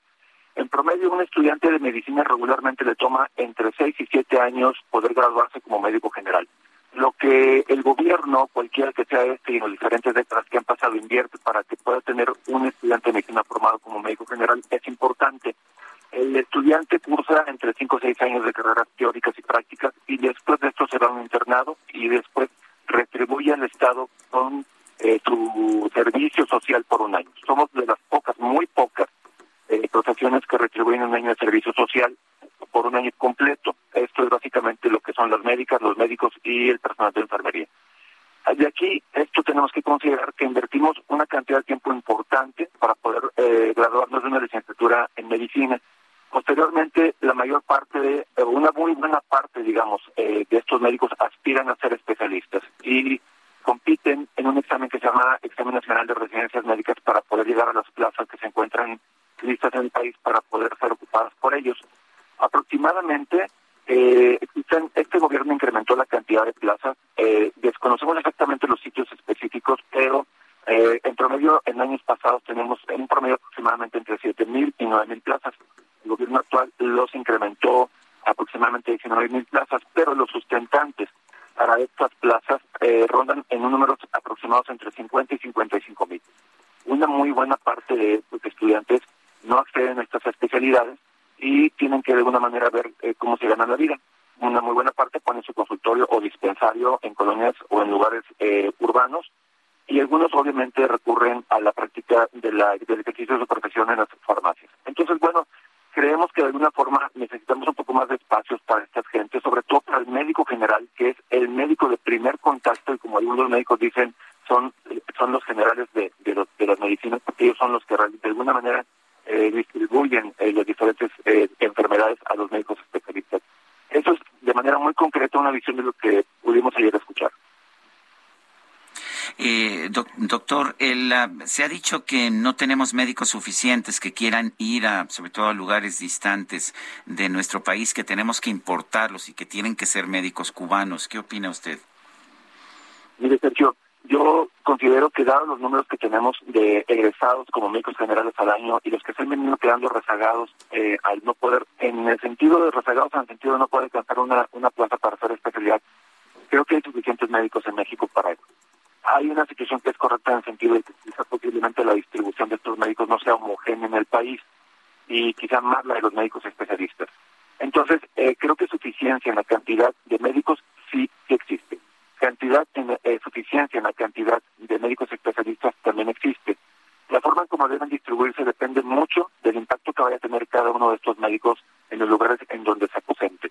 Eh, creo que definitivamente ocupamos una distribución de médicos generales de manera más homogénea en el país para que la, eh, sean el médico de primer contacto y que de alguna manera con lo que de alguna forma ellos hacen puedan conducir a los a los enfermos a diferentes lugares que vayan requiriendo dependiendo el, grado de o complejidad de su enfermedad.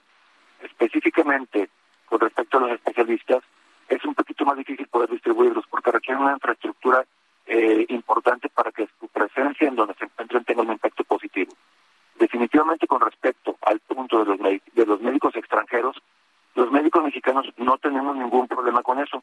La única petición que hacemos es que los médicos que vengan de fuera de México, de Cuba, de Estados Unidos, de, de donde sea, homologuen sus credenciales con respecto a los médicos mexicanos y compitan en igualdad de circunstancia. No sería parejo que nosotros nos pongan ciertas restricciones y competencias para poder ejercer en México y a los que vienen eh, no se les aplique el mismo tenor. O sea, creo que ahí sería una situación injusta.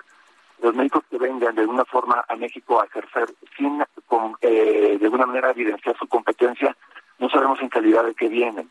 Necesitamos estar en igualdad de circunstancias. La medicina que se practica en México es una medicina de muy buena calidad y si un mexicano se quiere ir a ejercer fuera de Estados Unidos, tiene que hacer lo mismo, tiene que homologar sus credenciales para poder ejercer. Entonces, no tenemos específicamente nada en contra de los médicos cubanos, pero sí, sí, pedimos a quien nos traiga que eh, jueguen en, el mismo, en la misma igualdad de circunstancias que los médicos mexicanos. Pues sí. Doctor, muchas gracias por conversar con nosotros esta mañana. Muy buenos días. Agradezco el espacio. Saludos a todos. Saludos a todos también por allá, a todos los médicos que nos escuchan. Es el doctor Tito Resende Silva. Oye, Sergio, nos están escuchando en Paraguay. Saludos a nuestros amigos allá en Paraguay. Qué bueno que nos dicen desde dónde nos escuchan esta mañana. Y también al personal de la Subsecretaría de Educación, de la Secretaría de Educación allá en Zacatecas, donde tienes una cuata, donde ah, tienes una amiga. Qué bueno. Eh, que, te está escuchando a esta hora de la mañana. Así pues, que. Fuertes, fuertes saludos. Eh, mucha gente que quiero, que respeto allá en Zacatecas. Y muchos de los contactos en Zacatecas son producto de, de, ti, mi querida Guadalupe, de una forma u otra. Te, heredé algunos cuates por allá. Me heredaste algunos cuates, gente muy, muy querida. Son las ocho con doce minutos. La primera sala de la Suprema Corte de Justicia de la Nación aplazó la discusión de dos controversias constitucionales promovidas por el Congreso del Estado de Tamaulipas.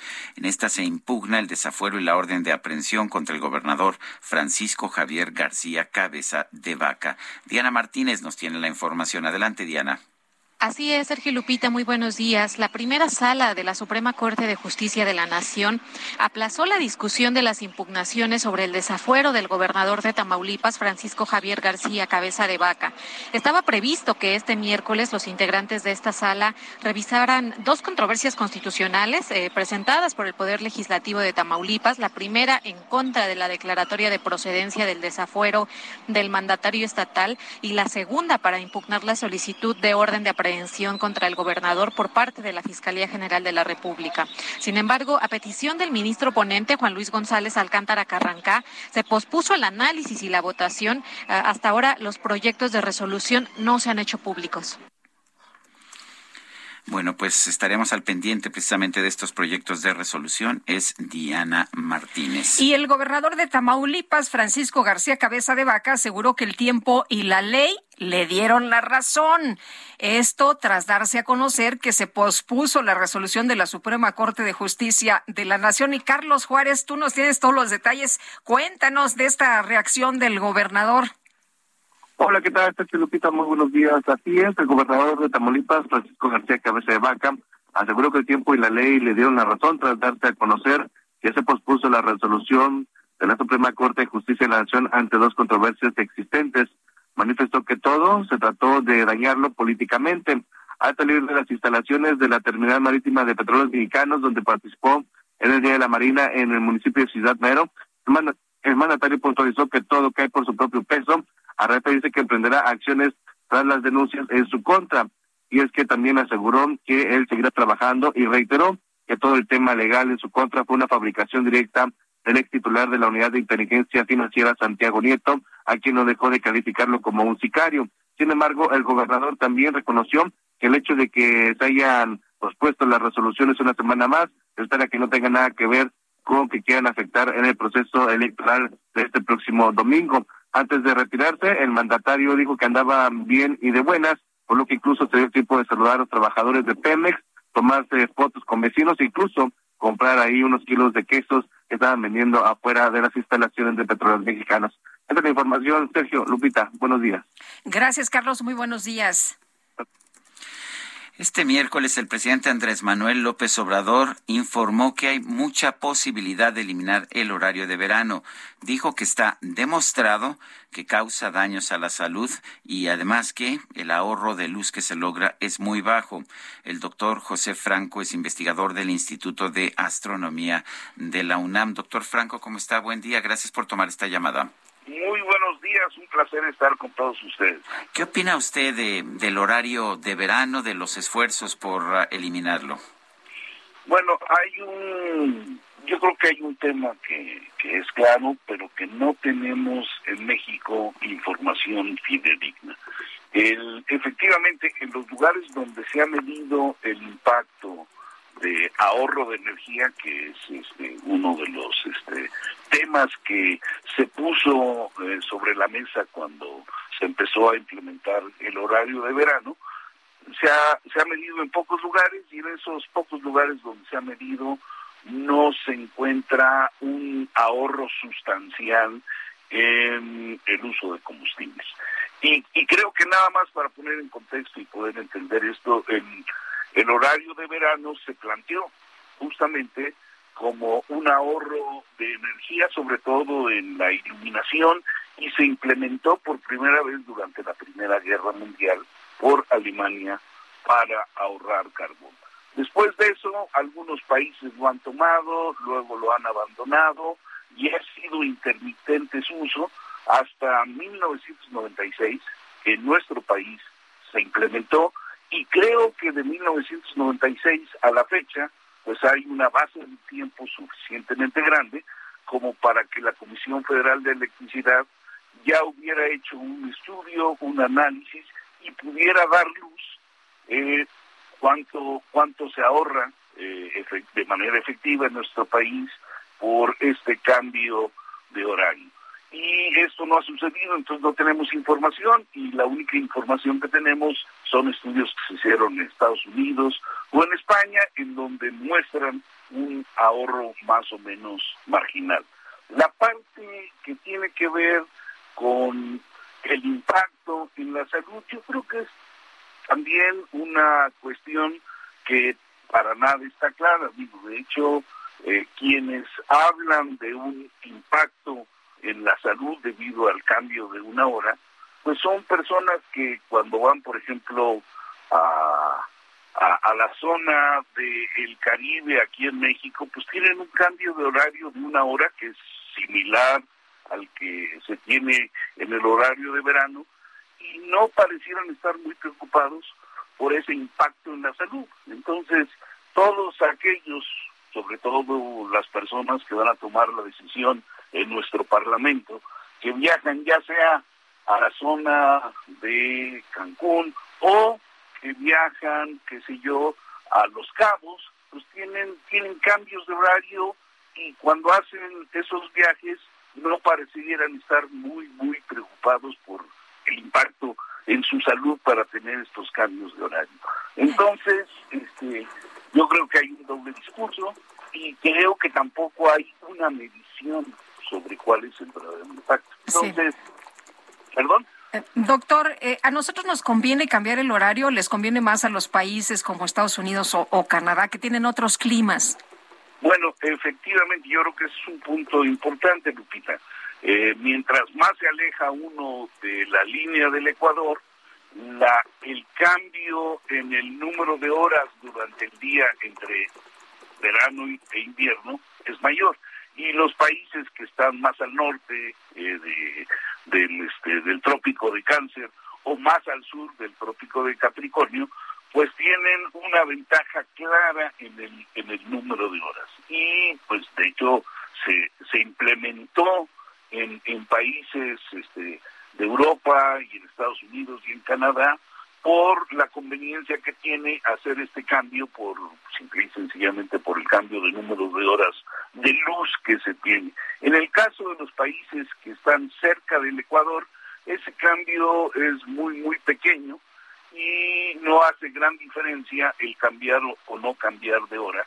Y en el caso de México, pues parece que es marginal, pero yo insisto, no hay estudios, no hay mediciones, y entonces tomar una decisión para cambiar o no cambiar en el horario de verano no tiene ningún sustento.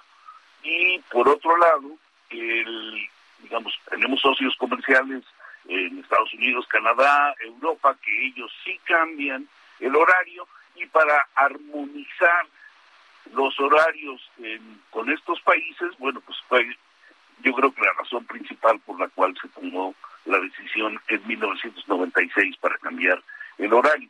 Pero no hay ventajas o desventajas medibles o, que hayan sido puestas sobre la mesa para tomar una decisión o tomar la otra. Entonces, yo creo que eh, estamos en una discusión que no es tan relevante para nuestro Parlamento y para la vida en el país. Hay cosas que yo creo que son muchísimo más relevantes porque si la afectación a la salud es un tema que nos interesa, por ejemplo, el uso de combustibles fósiles para generar energía, pues genera no solamente un impacto muy negativo en la salud de nuestro país, sino que a nivel global está haciendo pues estragos eh, este cambio climático que hemos eh, venido viviendo durante las últimas décadas.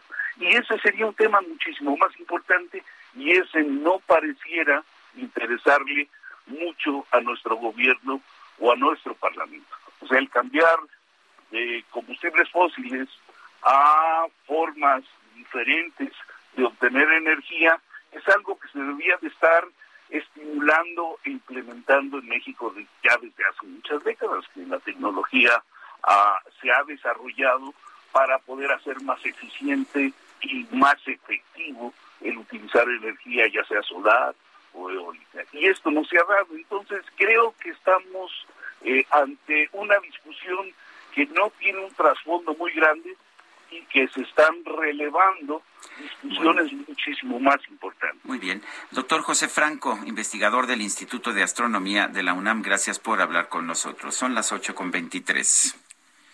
Y rápidamente nos vamos con, con eh, Elia Castillo. La Fiscalía General de la República y la Fiscalía Especializada para la Atención de Delitos Electorales incumplió con la entrega de información al INE. Cuéntanos, Elia, buenos días.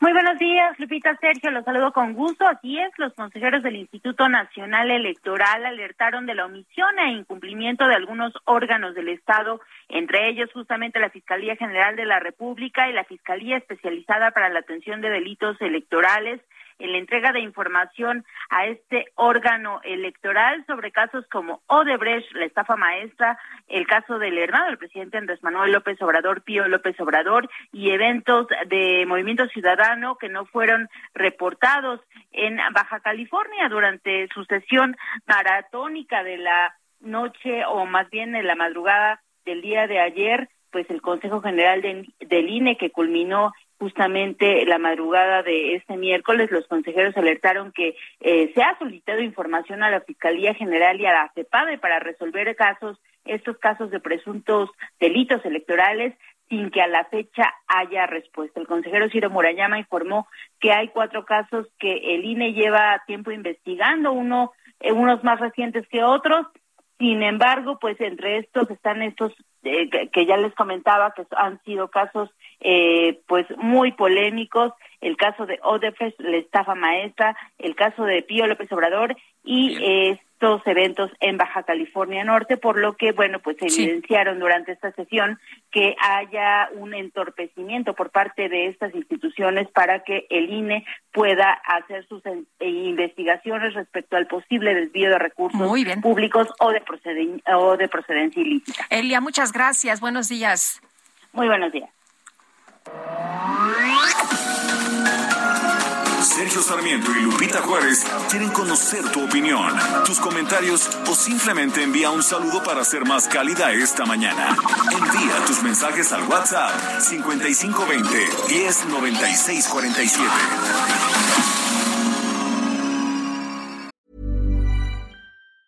Hey, it's Ryan Reynolds and I'm here with Keith, co-star of my upcoming film If, only in theaters May 17th. Do you want to tell people the big news? All right, I'll do it. Sign up now and you'll get unlimited for $15 a month in six months of Paramount Plus Essential Plan on us. Mintmobile.com slash switch. Upfront payment of $45 equivalent to $15 per month. Unlimited over 40 gigabytes per month. Face lower speeds. Videos at 480p. Active Mint customers by 531.24 get six months of Paramount Plus Essential Plan. Auto renews after six months. Offer ends May 31st, 2024. Separate Paramount Plus registration required. Terms and conditions apply if rated PG.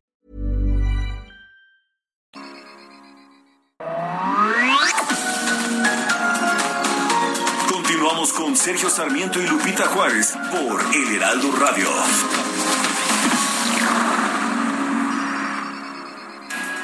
Jaque Mate con Sergio Sarmiento.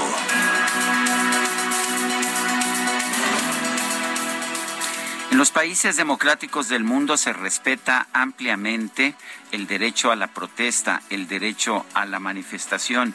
Y vemos así manifestaciones de protesta en la Gran Bretaña, en los Estados Unidos, en España, en Francia. Pero cuidado, una vez que alguien trata de bloquear una vía de comunicación, aquí entra la policía y no para ayudarles a bloquear la calle, como ocurre en México, sino para impedir que realicen estos bloqueos y, y puedan dañar a terceros en México, sin embargo, se aplica otra filosofía, por lo menos en los últimos años. La filosofía es que la policía está para dar servicio a los manifestantes. Solamente así podemos ver situaciones en las que 15, 20 manifestantes pueden cerrar durante horas eh, vías de comunicación que son muy importantes y solamente así se puede ver lo que estamos viendo esta mañana en la Ciudad de México, que un grupo relativamente pequeño de transportistas que está tratando de extorsionar al gobierno, pues simple y sencillamente pueda estrangular toda la ciudad durante un día completo. La policía que está haciendo, pues está ayudando a que se pueda estrangular de manera más eficaz a esta ciudad. Deberíamos echarle un vistazo a lo que ocurre en los países democráticos. No, no actúan como Venezuela o como Cuba que agreden a cualquier manifestante y que impiden el derecho a la protesta, pero tampoco permiten el bloqueo de las vías de comunicación. Ese justo medio, el, de que sí se permita la protesta, pero no se permitan las agresiones a terceros, los bloqueos a las vías de comunicación, me parece que es el justo medio que deberíamos tener en nuestro país. Yo soy Sergio Sarmiento y lo invito a reflexionar.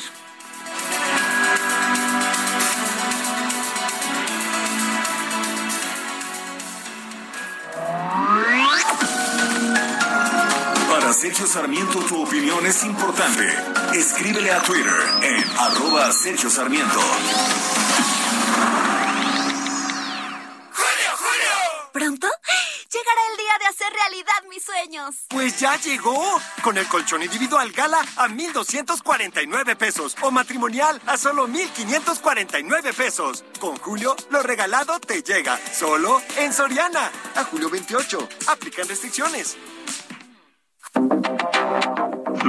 Lupita, ya cerraron la entrada de la mexiquense que va para México Querétaro. Es un caos, no se puede pasar. Todos los que salimos de los héroes de Camac estamos varados exactamente. Ya tenemos aproximadamente más de 15 minutos. Y todavía aún son las 7. Antes de que comenzara tu programa, ya estaba bloqueada esta parte. Buenos días, Sergio y Lupita. Vengo circulando de Catepec por Avenida Central. Ya crucé Ciudad Nexahualcoyot y voy a llegar a la Avenida 608. No hay tráfico. Está libre a las 7 con 4 de la mañana. Está libre. Esta oferta llega con mucha energía. 3x2 en todos los cereales, avenas, granolas y barras de cereal. Y además, pantalla BIOS de 32 pulgadas Smart TV a solo 3,490 pesos. Con Julio, lo regalado que llega. Solo en Soriana. A junio 2. Aplica restricciones.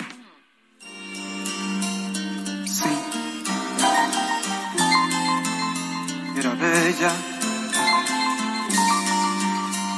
Sí. Era muy bella. Como una rosa. Como una estrella. Como una hoja mecida en el aire de la primavera. Sí. Seguimos escuchando a Hernaldo Zúñiga, este cantautor nacido en Nicaragua, nacionalizado chileno. Esto se llama Insoportablemente Bella. Está cumpliendo años. Está cumpliendo 67 años. Y vamos rápidamente con información de Israel Lorenzana. Israel, ¿qué más tenemos esta mañana? Cuéntanos qué pasa con estos bloqueos. Buenos días de nuevo. Lupita, muchísimas gracias. Pues ya vamos a conocer precisamente este bloqueo que se registra aquí a la altura de Indios Verdes sobre la avenida de los insurgentes. Con los transportistas están en espera de tener un diálogo con las autoridades. La circulación está totalmente colapsada, prácticamente desde la zona del Río de los Remedios y con dirección hacia la avenida de los insurgentes. Muchas personas están caminando en el arroyo vehicular, Lupita, buscando un medio de transporte, intentando llegar por lo menos al metro Indios Verdes. Muchos están molestos, vienen caminando prácticamente desde cuatro o cinco kilómetros desde la México Pachuca. Así que bueno, pues la alternativa sigue siendo la zona de vidrio plano. Esto para nuestros amigos que van con dirección hacia la zona de Ticomán, hacia la zona, por supuesto, de Indios Verdes, hay que tomarlo en cuenta. Los vehículos están siendo desviados por elementos de la Secretaría de Seguridad Ciudadana. Aún así, está muy complicada la vialidad esta mañana aquí en la zona norte de la capital. Lupita, la información que te tengo. Israel, muchas gracias. Buenos días. Hasta luego. Y vámonos ahora a Constituyentes con Javier Ruiz. Adelante, Javier. Hola, Sergio Lupita, ¿qué tal? Excelente mañana. Pues bastantes problemas son los que todavía tenemos en esta zona poniente de la Ciudad de México. Ya informamos pues, de muy temprano de este grupo de transportistas que bloquean la avenida de los constituyentes y justamente hace unos momentos ya también se han apoderado del paseo de la reforma. Prácticamente ya detenida la circulación desde el paseo de Las Palmas, ya tenemos los cortes a la circulación únicamente pues están eh, pasando personas caminando, tienen que al menos unos 3, 4 kilómetros, tienen que caminar para tomar otro transporte público, los motociclistas sí se los permiten todavía el acceso, sin embargo pues los automovilistas, automovilistas llevan más de dos horas ya detenidos en este punto. Imposible el acceso a la autopista o carretera México-Toluca, utilizar como alternativa bastante lejos, pero es la mejor opción y la única, la supervía poniente para quien desea llegar hacia autopista carretera México-Toluca, debido a que tanto Constituyentes como el Paseo de las Palmas, desde la zona del periférico, pues prácticamente se encuentra todo cerrado. De momento, Sergio Lupita, el reporte que tenemos. Javier Ruiz, muchas gracias. Estamos atentos, hasta luego, buen día. Hasta luego, muy buenos días. Pues así está la situación a esta hora de la mañana. Y bueno, pues vámonos, vámonos también con otras informaciones. Vámonos con el Químico Guerra. El Químico Guerra con Sergio Sarmiento y Lupita Juárez. ¿Cómo estás, Químico? Muy buenos días. Lupita, algún día con inteligencia artificial vamos a poder resolver estos problemas de los caos diables. Fíjense, Sergio Lupita, el día llegará algunos dicen inclusive que ya está aquí, cuando inventos que beneficien a la humanidad sean pensados y desarrollados por la inteligencia artificial solita, sin la intervención del ser humano. Sabemos que con la inteligencia artificial hay sistemas que van aprendiendo por sí mismos y entre ellos, ya sin intervención nuestra, creando nuevas cosas. Eh, ya no estamos acostumbrando a ver nuevas soluciones a problemas que ya sea que incorporan o que se han apoyado en inteligencia artificial. Pero ¿qué hay, Sergio Lupita, de invenciones desarrolladas totalmente por la inteligencia artificial? Le vamos a dar una patente a una máquina, vemos cómo están surgiendo hoy eh, todas estas nuevas cuestiones. Ese es el galimatías que están enfrentando abogados en todo el mundo. En un artículo publicado en Nature, dos investigadores de la Universidad de Gales del Sur en eh, Sydney, de Gales del Sur en Sydney, Australia, examinan por primera vez las implicaciones de otorgarle una patente a un ente, una patente a un ente de inteligencia artificial. Los especialistas en leyes de propiedad intelectual, Alexandra George y Toby Walsh, argumentan que las leyes de patentes como están actualmente no son adecuadas para enfrentar estos casos y van a requerir de los legisladores de todos los países el modificar las leyes eh, concernientes a la propiedad intelectual y a las patentes que han estado vigentes con los mismos criterios por cientos de años. El primer caso en cuestión, fíjense, se trata de una máquina llamada DABUS, por sus siglas en inglés, es un aparato para el arranque autónomo de sensibilidad unificada, creado por el doctor Stephen Thaler, presidente y gerente general, CEO de la empresa Imagination Engines, máquinas imaginativas en los Estados Unidos. El doctor Thaler ha nombrado a Davus como el inventor de dos productos, un contenedor de alimentos con una superficie fractal. ¿Qué son los fractales? Pues son objetos geométricos caracterizados por presentar una estructura que se repita a diferentes escalas, como un patrón sin fin, digamos. Por ejemplo, las redes nerviosas, las redes de vasos sanguíneos son fractales, que ayuda en el aislamiento de esta superficie del empaque y, un, y el otro invento es una linterna de emergencia para atraer la atención en emergencias, precisamente el doctor Tale presentó en Australia un juicio de amparo en contra de la Comisión de Patentes porque ésta rechazó la solicitud de patente a favor de Davus de estos dos inventos y el amparo le fue concedido. Y entonces se está creando jurisprudencia con algo totalmente nuevo como le vamos a poder dar una patente a una máquina. La doctora George escribe que el puro intento de otorgarle a Davos una patente crea instantáneamente un reto a las leyes existentes que contemplan únicamente a humanos, a grupos de humanos, como inventores y poseedores de patentes. Pero interesante lo que estamos viviendo, Sergio Lupita, y eso de la inteligencia artificial viene, viene fuerte y va a cambiar nuestras vidas. Y pues hay algunas naciones, algunos grupos que todavía no ven esto, ¿verdad? Porque están anclados en el pasado, pero lo que le estoy refiriendo suena hasta un poco, no sé, amenazante, ¿no? ¿Qué piensan ustedes? Pues interesante como siempre, Químico. Muchas gracias. Buenos días. Sí, yo, yo no me siento amenazado por la inteligencia artificial, pero bueno, siempre siento que es un instrumento que nos permite hacer las cosas mejor. Definitivamente, yo concuerdo contigo, Sergio. Buenos días. Buenos días. Vamos con otros temas. Según el Consejo Ciudadano para la Seguridad y Justicia de la Ciudad de México, los fraudes de ventas por Internet crecieron un 15% en el primer cuatrimestre de este 2022. Yo tuve un caso, el creo que fue el lunes, eh, hoy es que hoy es miércoles y el lunes me parece. Hoy es jueves. Hoy es jueves, ¿verdad? Entonces fue el lunes o martes, ya ni me acuerdo, creo que fue el lunes. Eh, vamos a conversar sobre este tema con Salvador Guerrero Chiprés, presidente del Consejo Ciudadano para la Seguridad y Justicia de la Ciudad de México. Salvador, ¿cómo estás? Buenos días, gracias por tomar esta llamada. Cuéntanos, ¿a qué, a qué atribuyes el hecho de que estemos viendo este incremento en los fraudes eh, de ventas por Internet? Buenos días, Sergio Lupita, buenos días. buenos días a todos. Pues nosotros consideramos que en parte hay una inercia derivada de estos eh, casi 26 meses que tuvimos de pandemia en que ubicamos un traslado, un desplazamiento de algunos organismos delictivos de baja y media peligrosidad hacia el tema de fraude y extorsión en el mundo digital. Entonces, parte de eso causó una inercia que está representando, reflejando ahora.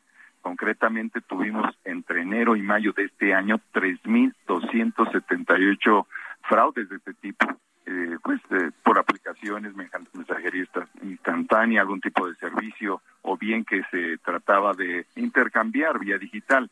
Eso en contraste con los 2.784 reportes que tuvimos en el mismo periodo del año pasado. Entonces, número uno es ese desplazamiento y número dos, creo yo, que es un aviso, una ventana de oportunidad para que estemos alerta respecto de eso que tú acabas en este momento, Sergio, también eh, de mencionar eh, qué te ocurrió a ti. ¿Qué tenemos que hacer? ¿Cómo nos tenemos que fijar eh, en, en dónde debemos sacar nuestras antenas para que pues no, no seamos víctimas de un fraude? Bueno, lo más importante es recordar que los delincuentes siempre están jugando con una motivación peculiar. Hay que hacerle pensar, piensan ellos, que hay que colocar una oportunidad inigualable en el mercado digital, de cualquier tipo, sea una prenda, sea una joya, sea un aparato, un vehículo, lo que sea. Entonces ellos tratan de colocar una oferta y para que lo sea, pues tiene que estar muy por abajo del precio del mercado. Entonces ya es sospechoso cuando está más abajo del 15% de lo que estaría cualquier otro objeto promedio en el mercado sea objeto o servicio, es número uno. También cuando se pide enviar dinero en efectivo, tarjetas de regalo, eh, que se ofrecen de manera muy fácil, hacer transferencias de dinero eh, muy inmediatas en relación con la oferta que se está ofreciendo. Y también cuando se está sugiriendo, pues, eh, que hay una gran promoción en secuencia, por ejemplo, una oferta que se ofrece como parte de otras y se van acumulando y se multiplica una noción de oferta, ahí de inmediato hay una alarma. Entonces yo diré que esas son algunas de las nociones que hay que vigilar. Nosotros sugerimos bajar nuestra aplicación No Más Extorsiones, es gratuito, está disponible para todo el país en iOS y en Android y nos ha permitido acumular en total en estos años 192 mil números de teléfono celular desde donde se ha intentado el fraude o la extorsión en todo el país. Entonces sugerimos bajarla, es no más extorsiones y también reportarse con el Consejo Ciudadano para Guía Jurídica. Estamos en el 55 55 33 55 33, Lupita. Muy bien, Salvador. Pues uh, gracias por uh, por darnos est estos tips. Me quedo con esto de si la oferta es demasiado buena, no es oferta. Es correcto, Sergio. Buen día. Gracias. Gracias. Guerrero Chiprés, él es el presidente del Consejo Ciudadano para la Seguridad y Justicia de la Ciudad de México. De acuerdo con el Gabinete de Seguridad Nacional, mayo cerró como el mes más violento en lo que va de este 2022. Fíjese usted, se contabilizaron un total de 2.472 eh, homicidios dolosos. En promedio por día se registraron 79.7 muertes violentas. ¿En dónde estamos viviendo? ¿Qué está ocurriendo en nuestro país? Pensamos que las cosas iban a, ser eh, distintas, ¿no? Que en lugar de que fueran avanzando los crímenes, bueno, pues iban a ir reduciendo, pero la realidad es otra. Ricardo Márquez Blas, experto en seguridad, gracias por platicar con nosotros esta mañana. Pues, ¿cómo ves, cómo ves este panorama de México con tantos eh, miles de muertos y con un mes que, bueno, ya no sé si es el mes, porque creo que cada que cambiamos de mes decimos que es el mes más violento. Bueno, no, este, habíamos tenido una disminución, ¿no es así, Ricardo? Y ahora están subiendo nuevamente o este mes fue particularmente violento. Cuéntanos, Ricardo, buenos días buenos días, Lupita Sergio. Un gusto como siempre.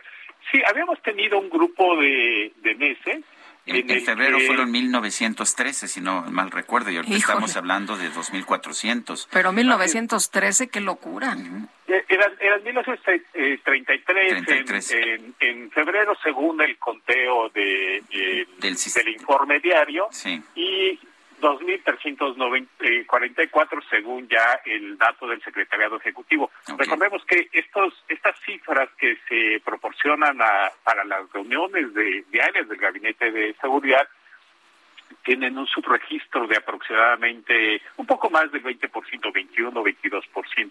Por eso cuando el secretariado da a conocer las cifras 20 eh, días después, siempre están por arriba porque eh, este por este subregistro. Pero eh, tiene razón eh, eh, Sergio, había habido desde aproximadamente octubre, septiembre del año pasado un conjunto de meses en el que atípicamente los los reportes de homicidios dolosos en, en el país se habían mantenido por debajo de los 2.800, cuando prácticamente el promedio de todos los meses anteriores estaba por arriba de los 2.800. Entonces tuvimos sí un conjunto de siete o ocho meses en el que se mantuvo por debajo de los 2.800. Con estas cifras de 2.629 del de el informe diario, el, el, el, lo más probable es que el dato eh, que dé eh, finalmente el secretariado para el mismo mes de mayo esté por arriba o muy cercano de los 3000 de los 3000 metros.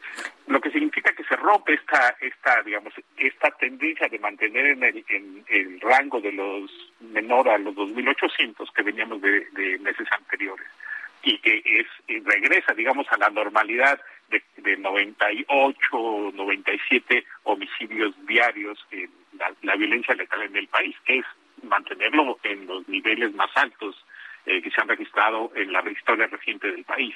Eh, Ricardo, eh, preguntarte sobre esto que ha dicho el presidente, le, le, dijeron el otro día si debería hacerse un alto en el camino, de reflexionar, de, de pues reanalizar su estrategia. Él dice que no, él dice que aunque se burlen, esto de los abrazos sí funciona. Bueno, pues con los datos de la propia autoridad, con los propios datos oficiales, pues no está funcionando. Eh, por un lado, los, los datos que tenemos acerca de, la pobreza, hay más pobres en, el país. Entonces, la política social que se supone que se supone que iba a fortalecer a la política de seguridad, particularmente, como dice la autoridad, eh, eh, quitándole a los jóvenes para que no eh, se unan a las eh, filas del crimen, pues ni como política social está funcionando. Y si no está funcionando como política social, pues menos como complemento a la política de seguridad. con los propios datos oficiales, claramente tendría que hacerse un alto para, para revisar la, la, la estrategia. Eh, a tu juicio, ¿qué, ¿qué, habría que hacer? ¿Qué tendríamos que estar haciendo en México? Eh, pues tampoco veo que, que, con la estrategia de abrazos o balazos haya cambiado pues radicalmente la situación. No he visto una legalización de las drogas, ni he visto que, que la Guardia Nacional o la Sedena dejen de hacer uh, detenciones de narcotraficantes. Eh, eh, ¿Sí ha cambiado mucho la estrategia primero y segundo? ¿Tendríamos que hacer algo diferente? Sí, sí, claro. Eh, eh, dos cosas. Primero, la principal fuente eh, de, los homicidios, la principal fuente de la violencia letal es eh, eh el crimen organizado. La propia autoridad ha, ha, ha dicho varias ocasiones que el 75% de todos los homicidios que se cometen en el país está asociado o vinculado a actividades del crimen organizado. Pero también la propia autoridad ha dicho que no llevará a cabo acciones sistemáticas para desarticular este tipo de organizaciones y tampoco para llevar ante la justicia a sus líderes.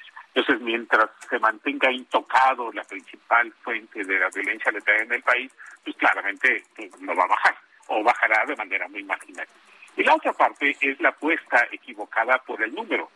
Se pensó que teniendo una mayor cantidad de elementos de las Fuerzas Armadas y, de la Guardia Nacional en, en las calles, eh, en esa medida también se reduciría la violencia letal y otros delitos asociados a la violencia letal. Pero claramente tenemos la mayor cantidad de elementos de las Fuerzas Armadas en funciones de seguridad y claramente tenemos una Guardia Nacional que ahora triplica el, el tamaño de la anterior Policía Federal y la cosa no, no, ha, no ha mejorado. y claramente el, eh, la ah, efectividad, la eficiencia en el desempeño, la eficiencia operativa de las fuerzas federales está muy por debajo de eh, la eficiencia en el desempeño que se, que se necesita. Solo para mencionar un caso. La anterior Policía Federal, que no era la mejor en términos operativos, no, no tenía el mejor desempeño en términos operativos, con una tercera parte de los elementos, hacía tres veces más detenciones que la Guardia Nacional. O si se quiere, en otros términos, la Guardia Nacional, con tres veces el tamaño de la anterior Policía Federal, hace solamente una tercera parte de las detenciones que hacía la anterior Policía Federal. Entonces, si la anterior Policía Federal ya tenía severos problemas de eficiencia en la operación, ahora se han acentuado de manera considerable. Muy bien, pues Ricardo, muchas gracias por platicar con nosotros esta mañana. Muy buenos días. Un gusto como siempre, Lupita Sergio. Gracias, un abrazo. Hasta luego. Es Ricardo Márquez Blas, experto en seguridad. Bueno, lo que sí, no hay duda es que pues estamos viendo, estamos viendo meses sumamente violentos en nuestro país. El mes de mayo, según la información preliminar, el más violento de este 2022. Cuatro personas murieron ayer en un tiroteo en un edificio médico de la ciudad de Oklahoma, allá en los Estados Unidos. El subjefe del Departamento de Policía de Tulsa, Eric Daglish, confirmó el número de defunciones. Dijo además que el agresor falleció también aparentemente por una herida de bala que se hizo él mismo, pero su deceso no se está incluyendo en la cifra de víctimas. No está claro cómo se inició este tiroteo. El pistolero no identificado, sabemos, portaba una pistola y un rifle durante este ataque. La policía apuntó que se revisaron todas las habitaciones del edificio en busca de amenazas adicionales. El capitán Richard Muhlenberg agregó que varias personas resultaron heridas y que el complejo médico era pues una escena de catástrofe. Los policías respondieron al llamado tres minutos después de que los operadores recibieron el reporte e hicieron contacto con el agresor un minuto después. Funcionarios y directivos del hospital señalaron que no estaban listos todavía para identificar a las víctimas. El sistema de salud St. Francis cerró su campus debido a la situación en el edificio Natalie, el cual alberga un centro de cirugía ambulatoria y un centro de salud mamaria. Este tiroteo se produjo ocho días después de que un atacante de 18 años asesinó a 19 niños y dos maestras en Uvalde, Texas. Son las 8 de la mañana con 54 minutos. Nuestro número para que nos mande mensajes de WhatsApp es el 55 2010 96 47. Vamos a una pausa y regresamos. Bella, bella, insoportablemente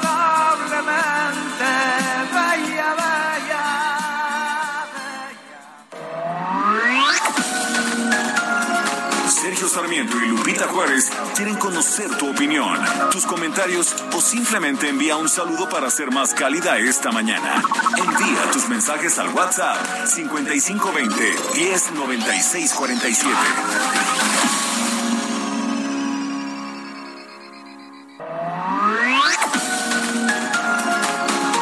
Continuamos con Sergio Sarmiento y Lupita Juárez por El Heraldo Radio.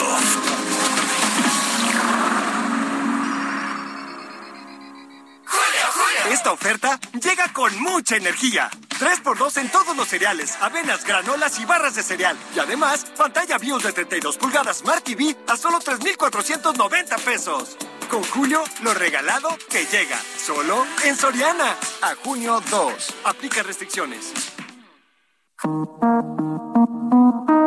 Este 2 de junio se conmemora el Día Internacional de la Trabajadora Sexual con el objetivo de visibilizar las vivencias de este sector, así como la lucha por el reconocimiento de sus derechos. Este efeméride surgió para conmemorar la protesta del 2 de junio de 1975, en la que más de 150 trabajadoras sexuales ocuparon la iglesia de Saint-Nizier en Lyon, Francia, para exponer sus malas condiciones de vida, así como las represiones que sufrían por parte de la policía. De esta manera se busca crear conciencia sobre la importancia de erradicar la discriminación a las trabajadoras y los trabajadores sexuales, haciendo una clara distinción de esta actividad respecto a la explotación sexual, que es un delito y una grave violación a los derechos humanos. En el año 2020, el Consejo para Prevenir y Eliminar la Discriminación de la Ciudad de México declaró que el reconocimiento legal del trabajo sexual debe partir de la complejidad de la realidad económica y situación laboral que la diversidad de las personas trabajadoras sexuales enfrenta, así como de la falta de igualdad de oportunidades en muchos casos.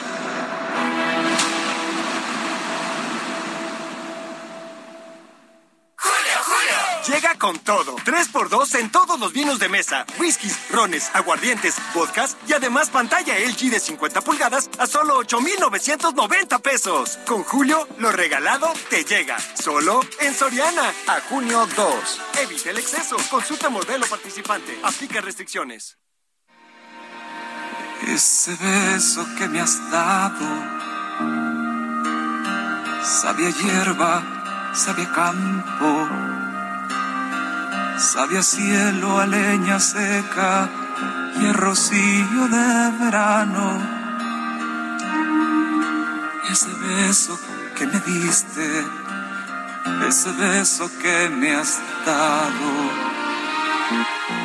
ese beso que me has dado. Seguimos escuchando a Hernaldo Zúñiga. Hoy cumpleaños. Ese beso que me has dado es lo que canta en este momento. Estrellas, la canción feliz y llanto. Y tenemos mensajes. Dice Michael Wolf de la Ciudad de México, creo que lo que afecta a la salud y la seguridad no es el horario en sí, sino la transición dos veces al año. Mejor todo el año, es lo que platicamos fuera. fuera del, del, aire. Mejor todo el año que sea el horario de verano para tener una hora más de luz por la tarde. Saludos. O, o, el horario normal, que este hay gente que lo prefiere. Lupita prefiere sí. el horario de invierno. Eh, yo, el que sea, pero creo que, que, no tiene sentido seguir cambiando de horario porque no hay realmente un ahorro. Dice Chavarroc, los transportistas y sus bloqueos argumentan que no pueden vivir con una tarifa de cinco pesos, quieren un aumento de ocho y su servicio y unidades es de tres pesos. No todos, pero la mayoría manejan mal van echando carreritas y a veces le avientan el camión a los ciclistas. Deplorable su movilización. Que se preocupen mejor por dar un mejor servicio digno del aumento que tanto pelean.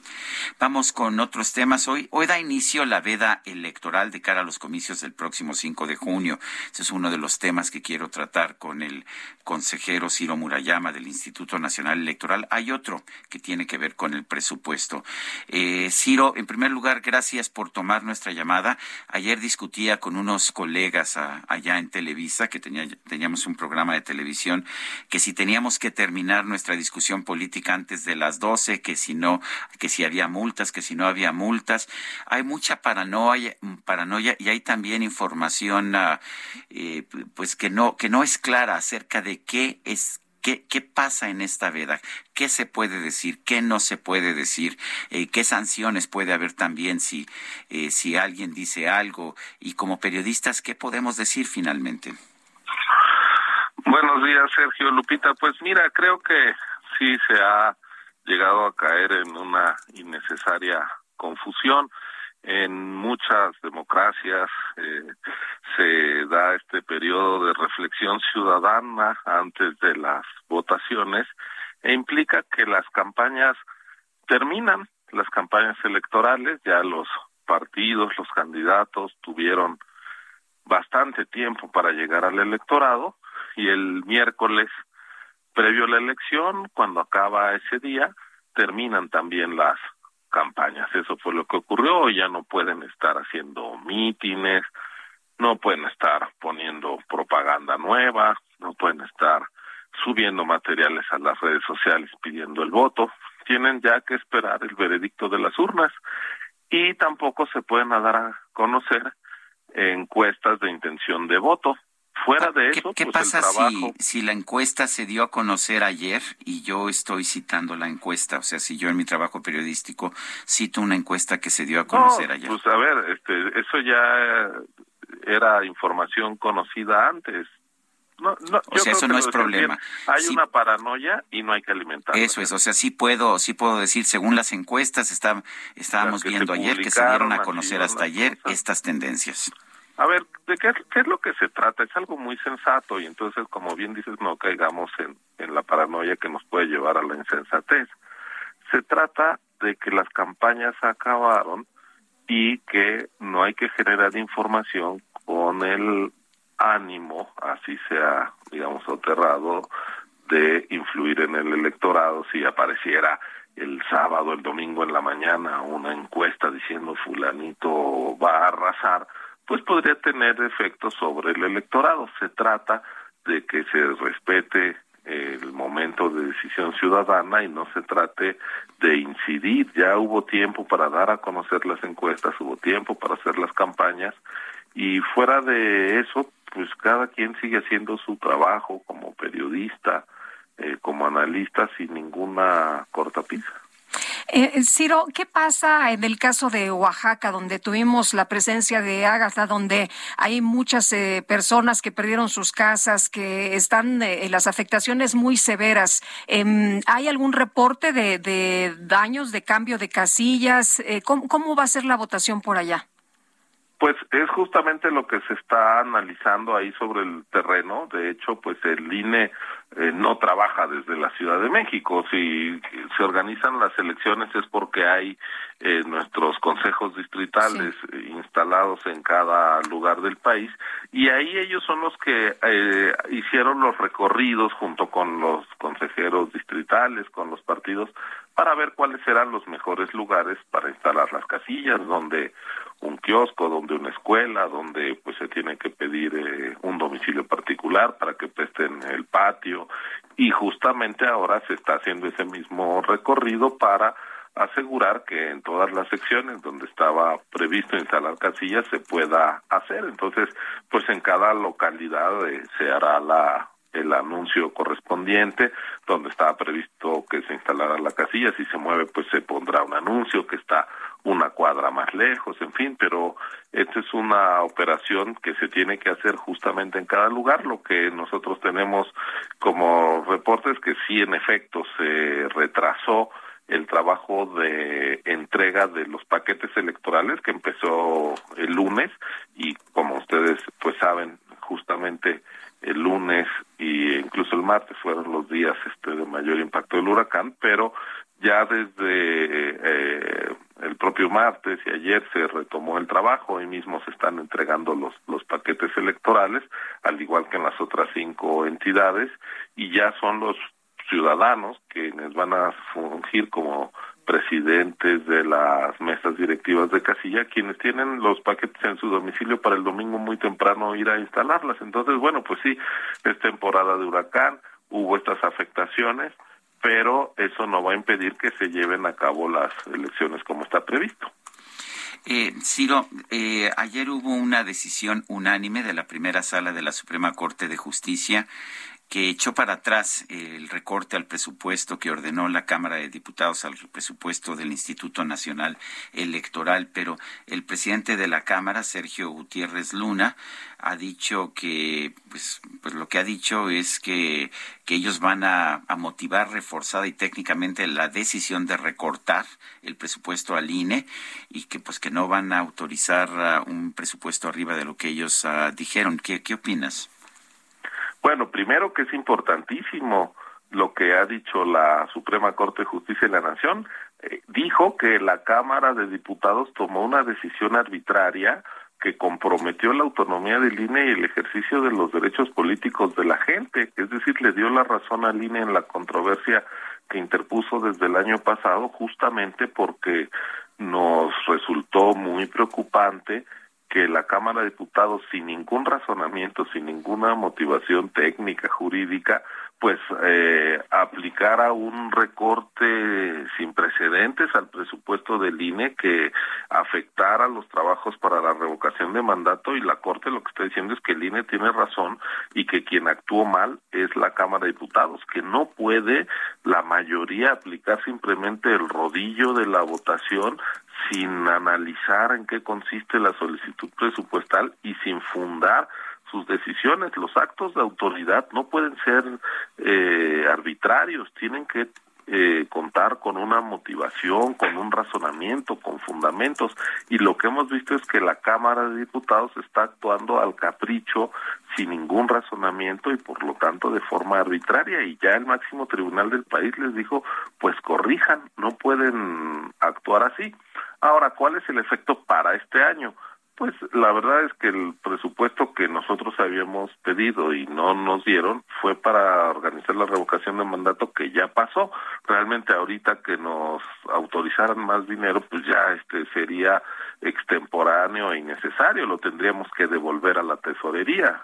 Lo importante del fallo es justamente lo que permite eh, fortalecer hacia el futuro, porque vamos a suponer que la Cámara siguiera actuando con la misma irresponsabilidad eh, y falta de pulcritud, con la misma arbitrariedad que actuó el año pasado para aprobar el presupuesto de este de cara al presupuesto de 2024, pues podría poner en riesgo la celebración de las elecciones presidenciales en los términos en que está previsto en la Constitución y la ley, y lo que la Corte le dijo es, ya no lo puedes hacer así, tienes que atender las razones del INE, tienes que eh, dar un presupuesto que respete la autonomía del instituto y el ejercicio de los derechos político-electorales de la gente. Entonces es un fuerte llamado de atención del Tribunal Constitucional a un órgano del Estado que actuó de manera arbitraria, como es la Cámara de Diputados en el terreno presupuestal. Y yo creo que también es un precedente que puede fortalecer la labor de, en general de los órganos autónomos y de los demás poderes que pueden verse afectados por decisiones caprichosas. ¿Qué pasa si un día, como le ocurrió al INE este año, pero mañana le pueda ocurrir a la UNAM que le quiten la cuarta parte de su presupuesto o al Poder Judicial? ¿Cómo vas a hacer la docencia, la investigación? ¿Cómo van a operar los juzgados si caprichosamente se les quita el presupuesto? Entonces, lo que la Corte ha dicho es no puede seguir tomando las decisiones tan a la ligera y de manera tan arbitraria. Y yo creo que esa es una buena noticia para el Estado de Derecho. Yo quiero agradecerte, Ciro Murayama, consejero del Instituto Nacional Electoral, que has tomado nuestra llamada. Gracias a ustedes. Muy buen día. Buenos días. Sí fue localizada la médico residente Minerva Marmolejo, quien había sido reportada como desaparecida desde la madrugada del miércoles. Armando de la Rosa, danos toda la información. Te escuchamos. Así es, este, como ustedes ya lo mencionan precisamente aquí en el estado de Tabasco, pues desapareció ya por la madrugada esta, esta médico residente del hospital Gustavo Rovirosa aquí en la capital tabasqueña, eh, eh, Minerva Marmoleco, pues bueno, pues su desaparición generó una búsqueda por parte de las autoridades y la ciudadanía de Tabasco y también del personal médico que protestó ayer mismo a las afueras del Palacio de Gobierno exigiendo que se localizara con vida a la doctora, la cual pues bueno, pues según el reporte de los propios compañeros de este hospital y de la propia doctora, pues bueno, pues ella abordó un vehículo para llegar a su centro de trabajo y alcanzó a mandar un audio diciendo que aparentemente estaba en riesgo de ser privada de su libertad, por lo cual se comenzó una búsqueda. No obstante, eh, durante esta búsqueda, pues bueno, pues las autoridades informaron que había una persona detenida y que la médico fue encontrada en una zona de, en un hotel del centro de la ciudad de Villahermosa, aunque no han dicho exactamente bajo qué condiciones y únicamente se remitieron a anunciar que eh, pues está este, siendo eh, precisamente investigado el caso y se descarta el móvil de secuestro o de privación ilegal de la libertad. Entonces, pues, todavía no han dicho las autoridades exactamente cómo fue encontrada la doctora, pero ya las autoridades señalaron que pues, bueno, pues, se encuentra bajo recuerdo de la policía estatal. Este es el reporte. Armando, muchas gracias. Buenos días. Híjole, pero qué terrible, ¿no? Que no puedas salir a la calle tranquila, no puedas tomar un transporte eh, si no vas ahí con el Jesús en la boca y con el riesgo de que puedas ser privada de tu libertad. Afortunadamente fue localizada esta médico residente y bueno, pues eh, las mujeres viven bajo peligro todo el tiempo. Así parece. Tras la aprobación de la nueva ley de publicidad exterior en la Ciudad de México, la jefa de gobierno de la ciudad, Claudia Sheinbaum, afirmó que no se trata de eliminarla, sino de ordenarla. Carlos Navarro, cuéntanos. Buenos días, Sergio Lupita. Les saludo con gusto a ustedes al auditorio después de que el Congreso Capitalino diera visto bueno a la propuesta de la reforma de publicidad exterior en la capital del país. La jefa de gobierno, Claudia Sheinbaum, afirmó que no se trata de eliminarla, sino de ordenarla. En conferencia de prensa, la mandataria capitalina aseguró que la idea es que no se siga generando contaminación visual en la Ciudad de México. Escuchemos.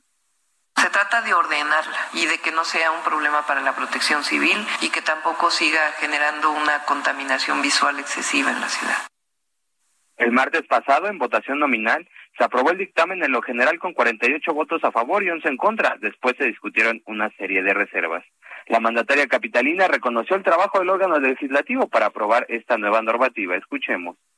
Quiero agradecer al Congreso de la Ciudad de México porque en poco tiempo cerraron prácticamente toda la agenda legislativa y una de las leyes que presentamos fue esta de publicidad exterior. Se estuvo trabajando, fue un, una ley que se construyó también por consenso con muchos de los empresarios de la publicidad y uno de los elementos más importantes que le preocupa a la ciudadanía es uno que ya no haya más espectaculares unipolares y dos que terminemos finalmente con los espectaculares de azotea por un tema de protección civil.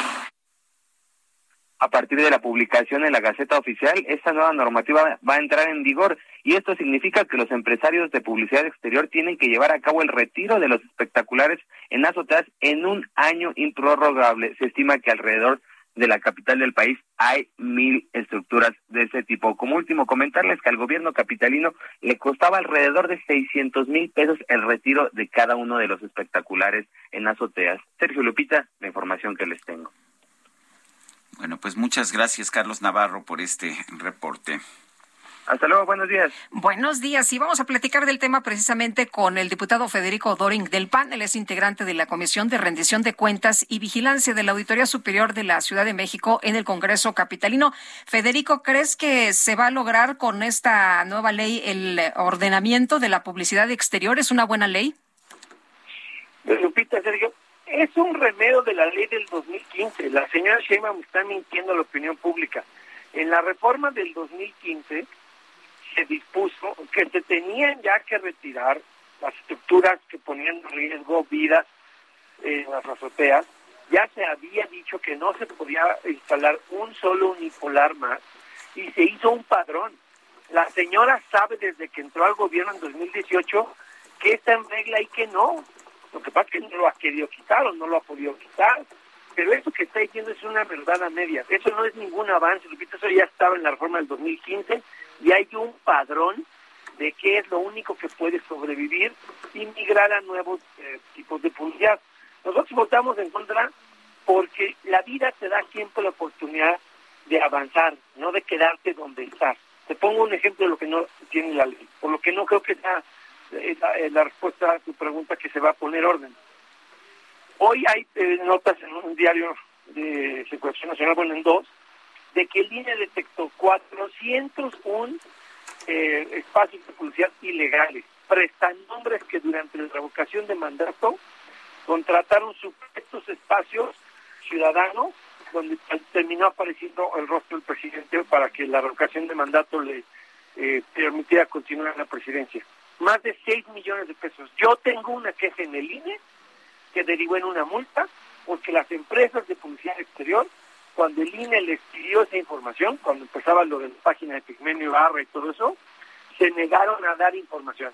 Tuvo el INE que conseguirla vía el INE, vía el SAT, para poder probar que sí les pertenecían esos espacios. ¿Con qué? Con el padrón que te estoy diciendo, con el del 2015. Entonces tienes un grupo de empresarios que hacen negocios con el gobierno de la ciudad, que le estuvieron regalando todo lo que vimos en la consulta de expresidentes y la revocación de mandato y que no quiso Morena sancionarlos. Yo pedí que fuera causal de multa y de retiro del permiso a hacer trampa en los procesos electorales y Morena votó en contra. Pedí que los informes de actividades de los servidores públicos no los puedas manipular, porque este es el caso de Víctor Romo y Miguel Hidalgo, que el anunciante te tiene que dar el porcentaje para actividades institucionales como la pandemia o, temas de interés público y los utilizan para sus informes, para contaminar el espacio urbano con su cara y su nombre en su informe de actividades. Eso se dona a la ciudad, no a los políticos, y tampoco lo quiso probar Morena. Entonces estamos votando en contra porque no avanzamos. Hay cosas que se evitaron que estaban muy mal, que le querían cobrar a los pequeños comercios derechos por anunciar. Te pongo literal lo que hicieron los de la Canaimpa, la Cámara Nacional de Industria de Les querían cobrar por rotular en sus vidrios los precios del pan. Le querían cobrar a los negocios más chiquitos por los enseres de la publicidad que tienen. Le querían cobrar por, te pongo un ejemplo, imagínate una miscelánea que le regalan por publicidad el refri donde venden los refrescos. Pues esa publicidad querían grabarla con nuevos trámites para hincarle el diente a la gente. Eso se logró evitar. Eso sí fue bueno. Pues eso, al final, que se aprobaron las reservas, cambiamos el voto a la abstención. Pues no pudimos votar a favor, que no avanzamos en las cosas que eran importantes y para que Sheinbaum ya tiene desde 2015 herencia de Mancera lo que estaba. Si no lo ha querido hacer, pues que explique por qué. Bueno, pues bueno, oye Federico, y, y, esto que nos dicen también de que no, no quieren que sea problema para la protección civil, este tema de la contaminación visual, ¿también lo contenía la otra ley? La de 2015. Yo era diputado en esa época, Gabriela Salido era diputada en esa época, la comisión la presidía Carlos Hernández Mirón de PRD en esa época, ahora es otra vez diputado por Morena, y todo eso ya estaba en la ley. A lo que ya avanzó, es lo que decía aquí en la nota, bueno, ahora tienen mejores herramientas para obligar que la, que la empresa pague el retiro espectacular. Quizá lo que no quiso hacer fue financiarlo ella, pero de que tenía el mandato legal, el padrón y la instrucción de retirarlos, no tenía el plazo fatal de un año. Pero las herramientas para limpiar las azoteas ya las tenía desde que empezó con su cargo en diciembre de 2018. Que no venga a mentirle a la opinión pública. Muy bien, pues Federico, como siempre, agradecemos que puedas platicar con nosotros. Muy buenos días. No, encantado. Saludos, buen día. Bueno, son las nueve con veintitrés minutos. bueno, sí, tengo una nota que tiene que ver con los bloqueos hoy en la Ciudad de México y los integrantes de la organización Fuerza Amplia de Transportistas, concesionarios de transporte público a pasajeros en la Ciudad de México, que aglutina pues ya sabe usted, vagonetas, microbuses, autobuses, eh, le están invitando a una eh, rueda de prensa a la, el día de hoy a las doce con cuarenta y cinco. Esto eh, lo están dando a conocer en estos momentos y lo que se está señalando es que con esta conferencia podría terminarse el bloqueo. Así que hay que estar atentos. Ellos habían estimado que hasta las dos de la tarde tendrían el bloqueo, pero la información que tenemos es que podría, hay que estar pendientes porque podrían retirar bloqueos en cualquier momento. Son las nueve de la mañana con veinticuatro minutos. Quiero recordarle a usted nuestro número para que nos envíe mensajes de WhatsApp. Es el 55 20 10 96 47. Repito, 55 20 10 96 47. Regresamos.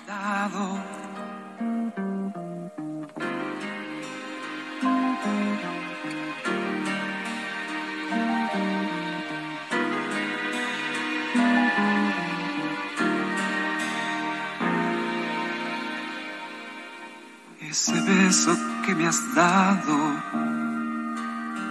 sabia hierba, sabia campo, sabia cielo, leña seca y el rocío de verano.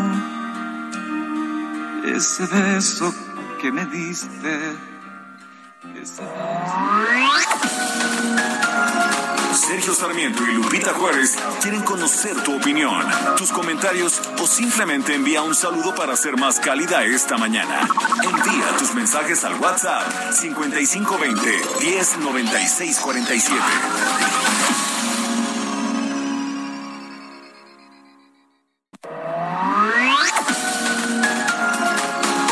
Continuamos con Sergio Sarmiento y Lupita Juárez por El Heraldo Radio.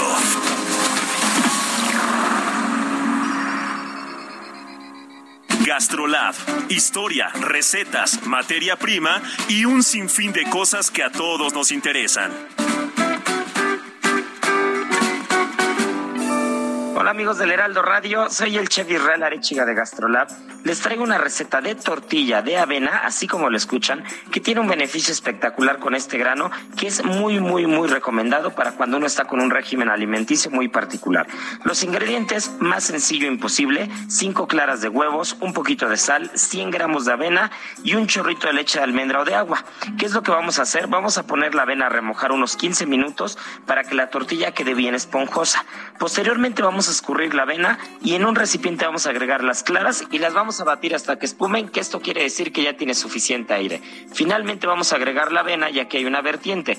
Puede ser en copos, ya remojada, como lo dijimos al principio, o se puede moler para que quede muy fina. Una vez que se agregó la avena, se incorpora un poquito de sal, se mezcla muy muy bien y con un chorrito de oliva en un sartén vamos a cuidar que no se nos pegue. Ahora sí, un par de minutitos de cada lado, con el grosor que uno quiera, de preferencia bien delgadita, y con esto no hay pretexto para no comer sano el día de hoy. Buenos días, Sergio Lupita, aquí reportando desde División del Norte con rumbo hacia el centro de la ciudad en bicicleta, porque para la bicicleta no hay ningún bloqueo. Que tengan buen día. Buenos días, Sergio Lupita. Soy Jorge Aguas, de la zona de Tlanepantla. Coincido con el comentario de la persona que entrevistaron telefónicamente sobre el cambio de horario que pretende hacer la presidencia. Bueno, eliminar el cambio de horario. Realmente hay problemas más importantes como el uso de energías fósiles, la delincuencia, la situación económica del país, que estar cambiando o no modificar el, el horario de verano. Saludos. Bueno, Sergio, yo recuerdo desde siempre hemos sido opositores al horario de verano, desde que lo implementó Cedillo. Y bueno, llegó Fox y quiso componerlo, mandó la iniciativa al Congreso de la Unión para que fuera el que decidiera y finalmente decidió que se aplicara. Así es que bueno, ahora se llega nuestra oportunidad y qué bueno para que quede eliminado totalmente en todo el país, ¿no? Apoyo en esta ocasión la moción y supongo que tú también. Saludos desde la alcaldía Miguel Hidalgo, Fernando Nava. Mentira. Lo nuestro siempre fue una mentira. Una piadosa pero cruel mentira esas palabras bellas que se dicen nos dejan en el fondo cicatrices.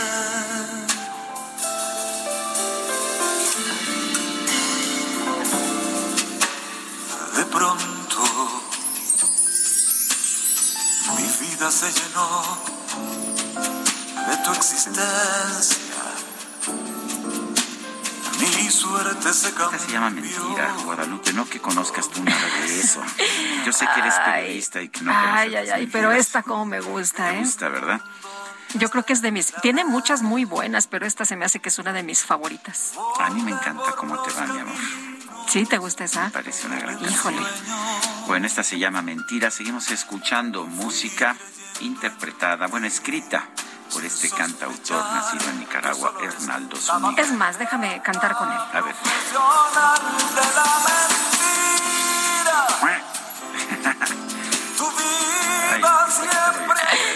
Ay, ay, ay. Mejor vamos con Mónica Reyes, que, que nos tiene información. Adelante, Mónica. Muy buenos días, gracias Sergio Sarmiento Lupita Juárez, qué gusto escucharlos. Este es el momento ideal para emprender y echar a andar cualquier proyecto que tengamos en mente. Crédito personal Citibanamex te da el impulso que necesitas. Lo mejor es que por promoción es sin comisión por apertura. Además tienes pagos fijos mensuales con tasas de interés de las más competitivas. Pídelo en tu sucursal más cercana o desde Citibanamex móvil. Aprovecha esta oportunidad requisitos y CAT en citibanamex.com. Gracias. Regreso con ustedes, Sergio Lupita. Muy buenos días. Muy buenos días y gracias a ti, Mónica. Bueno, y vámonos rápidamente con Israel Lorenzana porque parece que se empiezan a mover las cosas. Israel, cuéntanos qué pasa. Buenos días. Sergio Lupita, muchísimas gracias. Pues efectivamente continuamos aquí en la zona de la alcaldía Gustavo Amadero, es la zona norte de la capital, la avenida de los insurgentes a la altura de Indios Verdes, donde ya han sido encapsulados y retirados de los carriles centrales los transportistas que se estuvieron manifestando desde las 7 de la mañana. En una operación rápida, Sergio Lupita, fueron replegados y en estos momentos están encapsulados por elementos policíacos. La circulación ha sido totalmente ya reabierta, ya comienza a fluir esto desde la zona de la México Pachuca. Los manifestantes están pidiendo el diálogo con las autoridades y además, por supuesto, el incremento en el costo de las tarifas del transporte público. Minuto a minuto comienza a restablecerse la circulación. Esto desde la zona de la autopista México-Pachuca, la zona del Río de los Remedios y con dirección hacia la zona de insurgentes. Sergio Lupita, buenas noticias para nuestros amigos automovilistas esta mañana. Muy bien, Israel Lorenzana, muchas gracias por este reporte. Empieza a haber circulación, se reabre pues lo que nos dice Israel Lorenzana en este punto. Y si era tan fácil encapsular a este número tan pequeño de personas, bueno, pues ¿por qué no haberlo hecho desde un principio y no echarle a perder el día eh, a tanta gente porque finalmente estuvo cerrada la circulación dos horas y media y cuando ves en distintos puntos de la ciudad son pequeños grupos de 20, 30 personas, pero cierran la circulación y no hace nada la policía y ya vimos que pueden actuar, pueden actuar limpiamente y no tienen ningún problema para aplicar la ley y a mantener las vialidades abiertas. Son las 9 de la mañana con 37 minutos. Bienvenidos, la elegancia y diplomacia. ¡Qué elegancia la de Francia! La micro deportiva. Tus oídos. En vivo. En vivo. Te felicito que bien actúas. Eso no me cabe duda. Con tu papel continúa.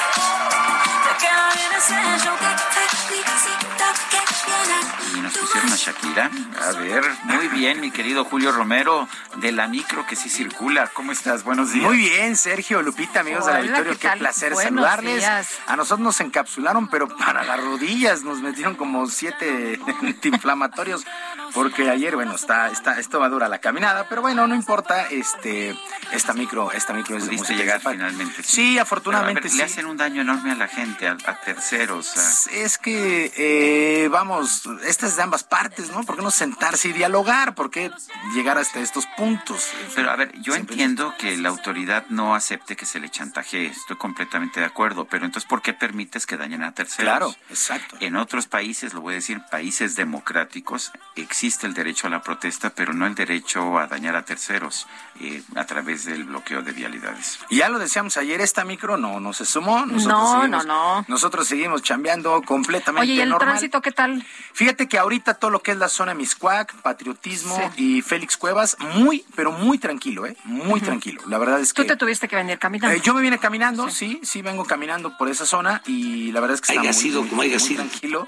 exactamente, pero eh, hay que tomar, hay que tomar precauciones, eso sin lugar a dudas. Bueno.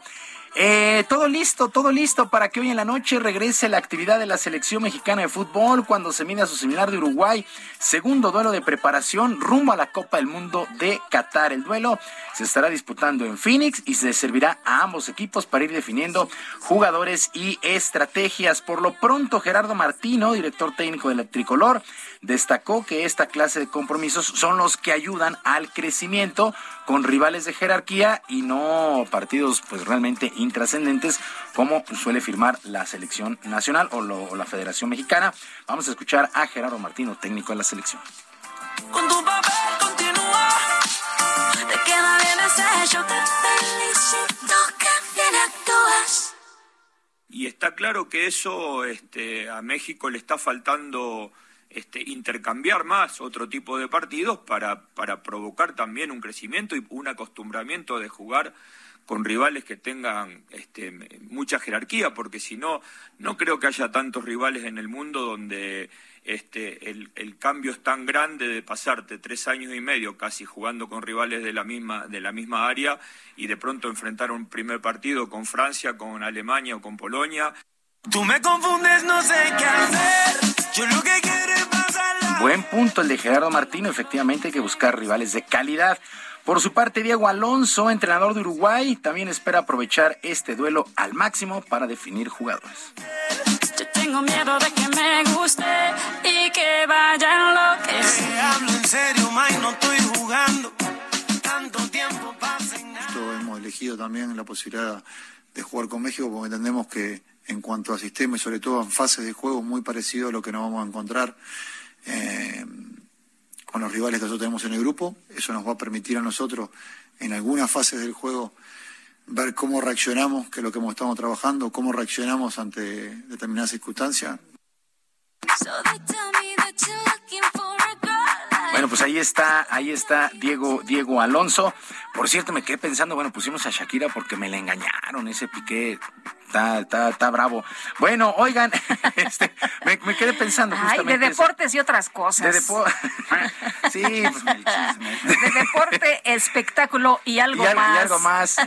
Claro que sí. Sobre Piqué. Sobre Piqué, exactamente. Ay, ay, bueno, ay. Me, me quedé pensando en eso. Ustedes disculpen el cambio de timón tan, tan, tan drástico.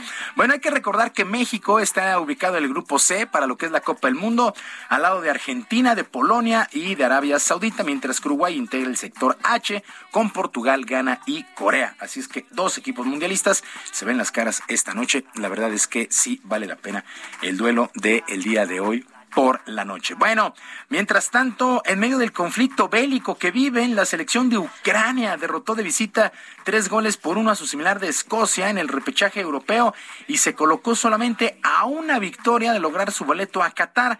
Ahora Ucrania se estará midiendo el domingo a su similar de Gales con la idea de convertirse en la selección 32 para estar en la justa mundialista. ¿Qué ejemplo nos está dando Ucrania? Pues tuvieron que sacar ahí escondidas a sus futbolistas, armaron su selección, fueron y le ganaron a Escocia de visita el día de que ayer. además no tenían liga, no, no, no había forma de practicar, que hacían sus este jueguitos ahí para, para mantenerse en forma y le ganaron. Y los pobres tienen que regresar a, pues, a combatir, ¿no? Y entonces, y el domingo, pues alistarse para enfrentar a Gales en busca del boleto. Una victoria solamente separa a Ucrania de la Copa del Mundo. Qué cosa esta situación. Sería, sería muy bonito. De hecho, a mí me emocionó mucho como el estadio completo de, de, de- era de Glasgow. ¿verdad? Sí, en Glasgow, sí, sí, en Escocia, Glasgow, sí. eh, le rindió un homenaje a, a Ucrania. Y lleno, y, y siendo visitantes llenos de banderas ucranianas con el símbolo de paz, etcétera, etcétera. La verdad es que sí fue muy emotivo. Qué motivo, ¿verdad? Y estaría padrísimo Oye, ¿y que cómo Ucrania se enchina la piel? Qué bárbaro. Ay, es que sí, sí, la situación que están viviendo no es para menos. Bueno, en más del balompié internacional, con goles de Lautaro Martínez, de Ángel Di María y Paulo Dybala, Argentina derrotó 3 por 0 a Italia en la llamada finalísima que se disputó en el estadio de Wembley allá en Londres. Este duelo, además de que es oficial, pues enfrenta a los últimos campeones de la Conmebol de Sudamérica y de la UEFA, aunque en esta ocasión Italia pues no irá a la Copa del Mundo, pues ya ni, ni así pudo sacar el resultado el día de ayer. Bueno, eh, actividad en Roland Garros, los cuartos de final. El día de ayer el croata Marin Cilic superó al ruso Andrei Rublev con parciales de 5-7, 6-3, 6-4, 3-6 y 7-6, mientras que el noruego Casper Ruth eliminó a eh, el danés Holger Rune. Continúan las semifinales. En estos momentos Iva Swiatek está enfrentando a Daria Kasatkina, la polaca contra la rusa. Es la actividad el día de hoy en Roland Garros. Ya entramos a la etapa final y qué buenos juegos, qué buenos Han juegos. sido espectaculares. La verdad es los que ha estado de final espectaculares. Emocionante. Y las semifinales estarán, estarán, yo creo que al mismo nivel.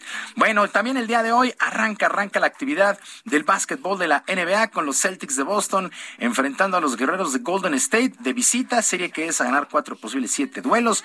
El mexicano Juan Toscano se convertirá en primer nacional, pues que estará en una serie final. Él milita para los guerreros de Golden State. No tiene tantos minutos, pero llega a ser un cambio importante para Steve Kerr, el coach de los guerreros de Golden State. Bueno, mientras tanto, en una nota, en una nota que se nos había pasado y bueno, no, no queremos dejarla. Bueno, la selección mexicana de fútbol de talla baja terminó en el tercer lugar de la Copa América 2022. Este equipo venció tres, eh, tres goles por dos a su similar de Bolivia para quedarse con la medalla de bronce en este certamen en donde participaron un total de 12 países. Bueno, felicidades a la selección mexicana de fútbol de talla baja. Se Muchas nos- felicidades. Se nos había quedado ahí en el Sí, tintero. sí, digo, sí, no ya la traíamos podido. desde hace La traemos, pero varios bueno, días. Exactamente. Bueno, pues hoy es un buen momento para felicitarlos. Muy bien, Muchas gracias. gracias por este. Buenos días. Son las nueve con cuarenta y cinco. Bueno, pues este miércoles un jurado declaró a Amber Heard y Johnny Depp responsables de difamación en sus demandas entre ellos y vamos a platicar. Oye, Sergio, qué duro estuvo todo. Qué, qué, duro estuvo este juicio. Yo creo que va más allá del simple chisme, por eso pues quería yo y, que. Y qué doloroso, ¿no? Estar, eh, eh, pues, eh, dando a conocer toda la información de lo que viviste, de lo que sufriste, del acoso. Bueno, vamos a platicar con el doctor Felipe Gaitán, psicólogo, sociólogo e investigador de la Universidad La Salle, sobre este tema. ¿Por qué alguien que se ama tanto en un primer momento termina de esta forma tan tan fuerte, ¿no? De esta manera, pues tan tan dura y, y, y, señalando lo, pues hasta lo más íntimo, pero de manera muy cruel. Doctor, cuéntenos qué qué pasa en los seres humanos que de pronto, pues eh, perdemos todo el amor, todo el cariño y todo el respeto. Sí, me da mucho gusto saludarlos y gracias por invitarme a este programa.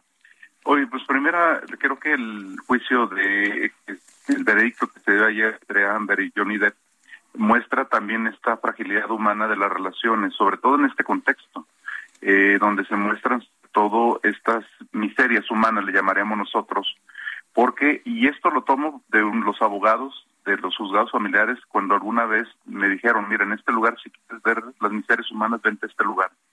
Porque se muestra ahí precisamente lo vulnerable que somos, también lo vulnerable que somos cuando nos exponen los demás.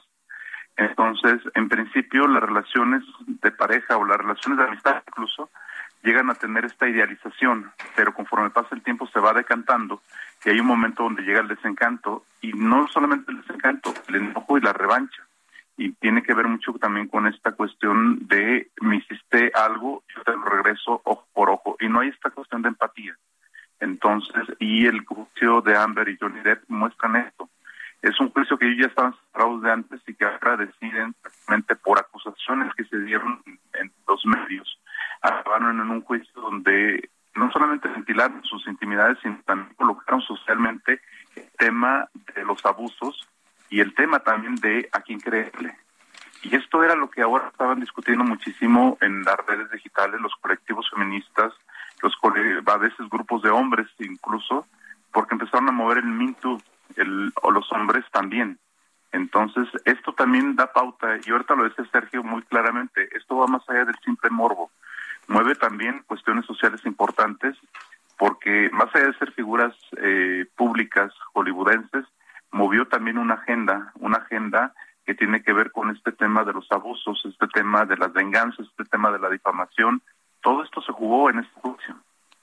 El, ¿Cómo es posible que, que, que, veamos una acrimonia tal que, porque se convierte en un odio, pero es un odio muy superior al que se tiene a cualquier persona?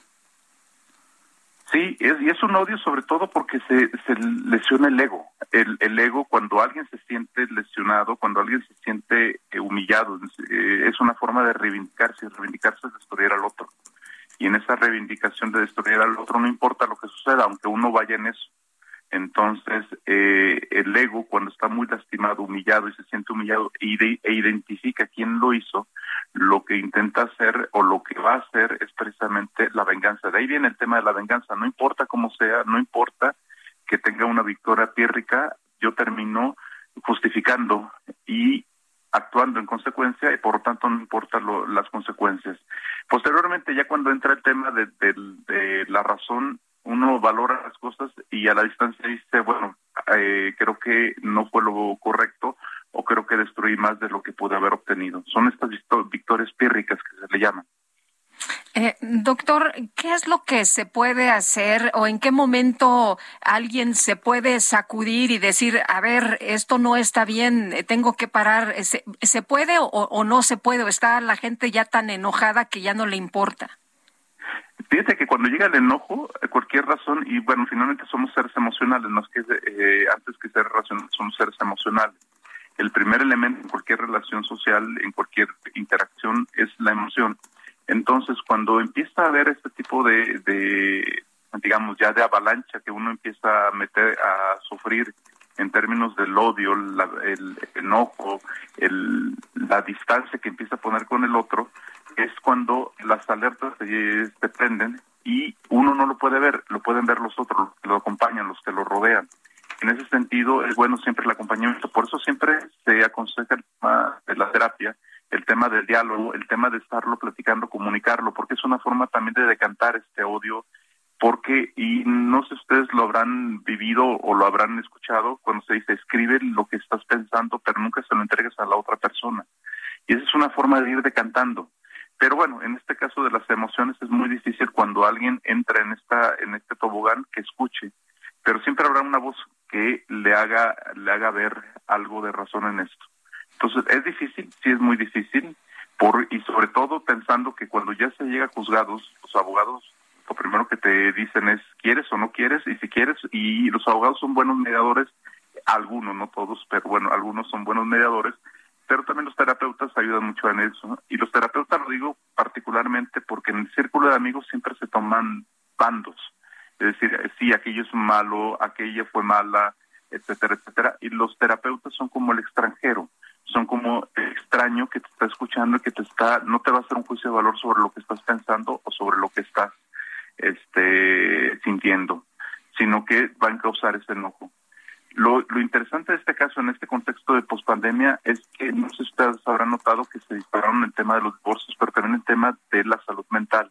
Y mucho de eso tiene que ver también con el tema de, la, de los rompimientos, y los rompimientos no han sido nada fáciles. Uno revista, por ejemplo, las estadísticas de los divorcios y analiza también los temas de salud mental, te vas a dar cuenta que hay una correlación en términos de estos procesos legales también con el tema de la salud de la salud de las personas. Muy bien, pues doctor, le agradecemos que pueda tomar eh, nuestra llamada y que nos explique, porque era un tema que la verdad sí, sí eh, queríamos platicar y, y analizar. Muchas gracias. No, al contrario, muchas gracias a ustedes. Un saludo. Hasta luego, muy buenos días. Nuestro amigo Isaías Robles nos recuerda la película Historia de un matrimonio que realmente pues te muestra cómo se puede envenenar una relación, pero vamos a un resumen, a lo que nos queda de tiempo, rápidamente un resumen de lo más importante. En Palacio Nacional, el presidente de la República, Andrés Manuel López Obrador, señaló que sigue a la espera de que el gobierno de Estados Unidos responda a su solicitud de no excluir a ningún país de la Cumbre de las Américas. Lo de la cumbre estamos esperando. Ayer un funcionario de Estados Unidos muy cercano sí, al presidente Biden, Juan González, habló de que todavía no están terminadas las eh, listas o hace falta eh, distribuir algunas invitaciones. Vamos a esperarnos. Es muy buena la relación con el gobierno del presidente Biden, muy buena con sus eh, colaboradores. El gobernador de Oaxaca, Alejandro Murat, informó que hasta el momento el paso de la tormenta tropical Ágata ha dejado nueve personas muertas y seis desaparecidos en el estado. Le puedo informar en este momento, señor presidente, que se han identificado ya nueve cuerpos. Mi más sentido pésame a sus familias y seres queridos, por lo cual tenemos nueve defunciones ya confirmadas de manera legal y tenemos seis personas todavía desaparecidas. El número se reduce porque ya hemos podido tener auxilio a todas o la mayor parte de las comunidades ya afectadas por este fenómeno Agatha. La Secretaría de Prevención, Atención y Seguridad Universitaria de la UNAM aclaró que el ex gobernador de Baja California, Jaime Bonilla, no fue alumno de esta casa de estudios, como lo asegura el propio exfuncionario. También decía eh, que ya no era ciudadano de Estados Unidos, pero resultó que sí. ¿Ya nos depamos o todavía? Las autoridades estadounidenses confirmaron que el joven Peyton Gendron, de 18 años, presunto autor de un tiroteo que dejó 10 personas muertas en un supermercado en Buffalo, en Nueva York, fue acusado de terrorismo nacional y de crimen de odio. Ahora sí, Guadalupe, se nos acabó el tiempo. Pues vámonos entonces, que la pasen todos muy bien, disfruten este día, nos escuchamos mañana. ¿Mañana qué, qué día es, mi querido Sergio? Es viernes todo el día. Viernes. Muy temprano muy y bien. hasta muy tarde, o sea que hasta Eso mañana. me da un gusto enorme. Que la pasen todos muy bien y aquí nos escuchamos mañana a las 7.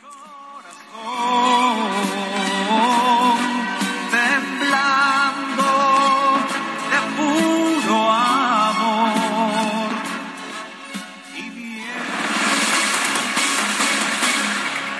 Heraldo Media Group presentó Sergio Sarmiento y Lupita Juárez por El Heraldo Radio.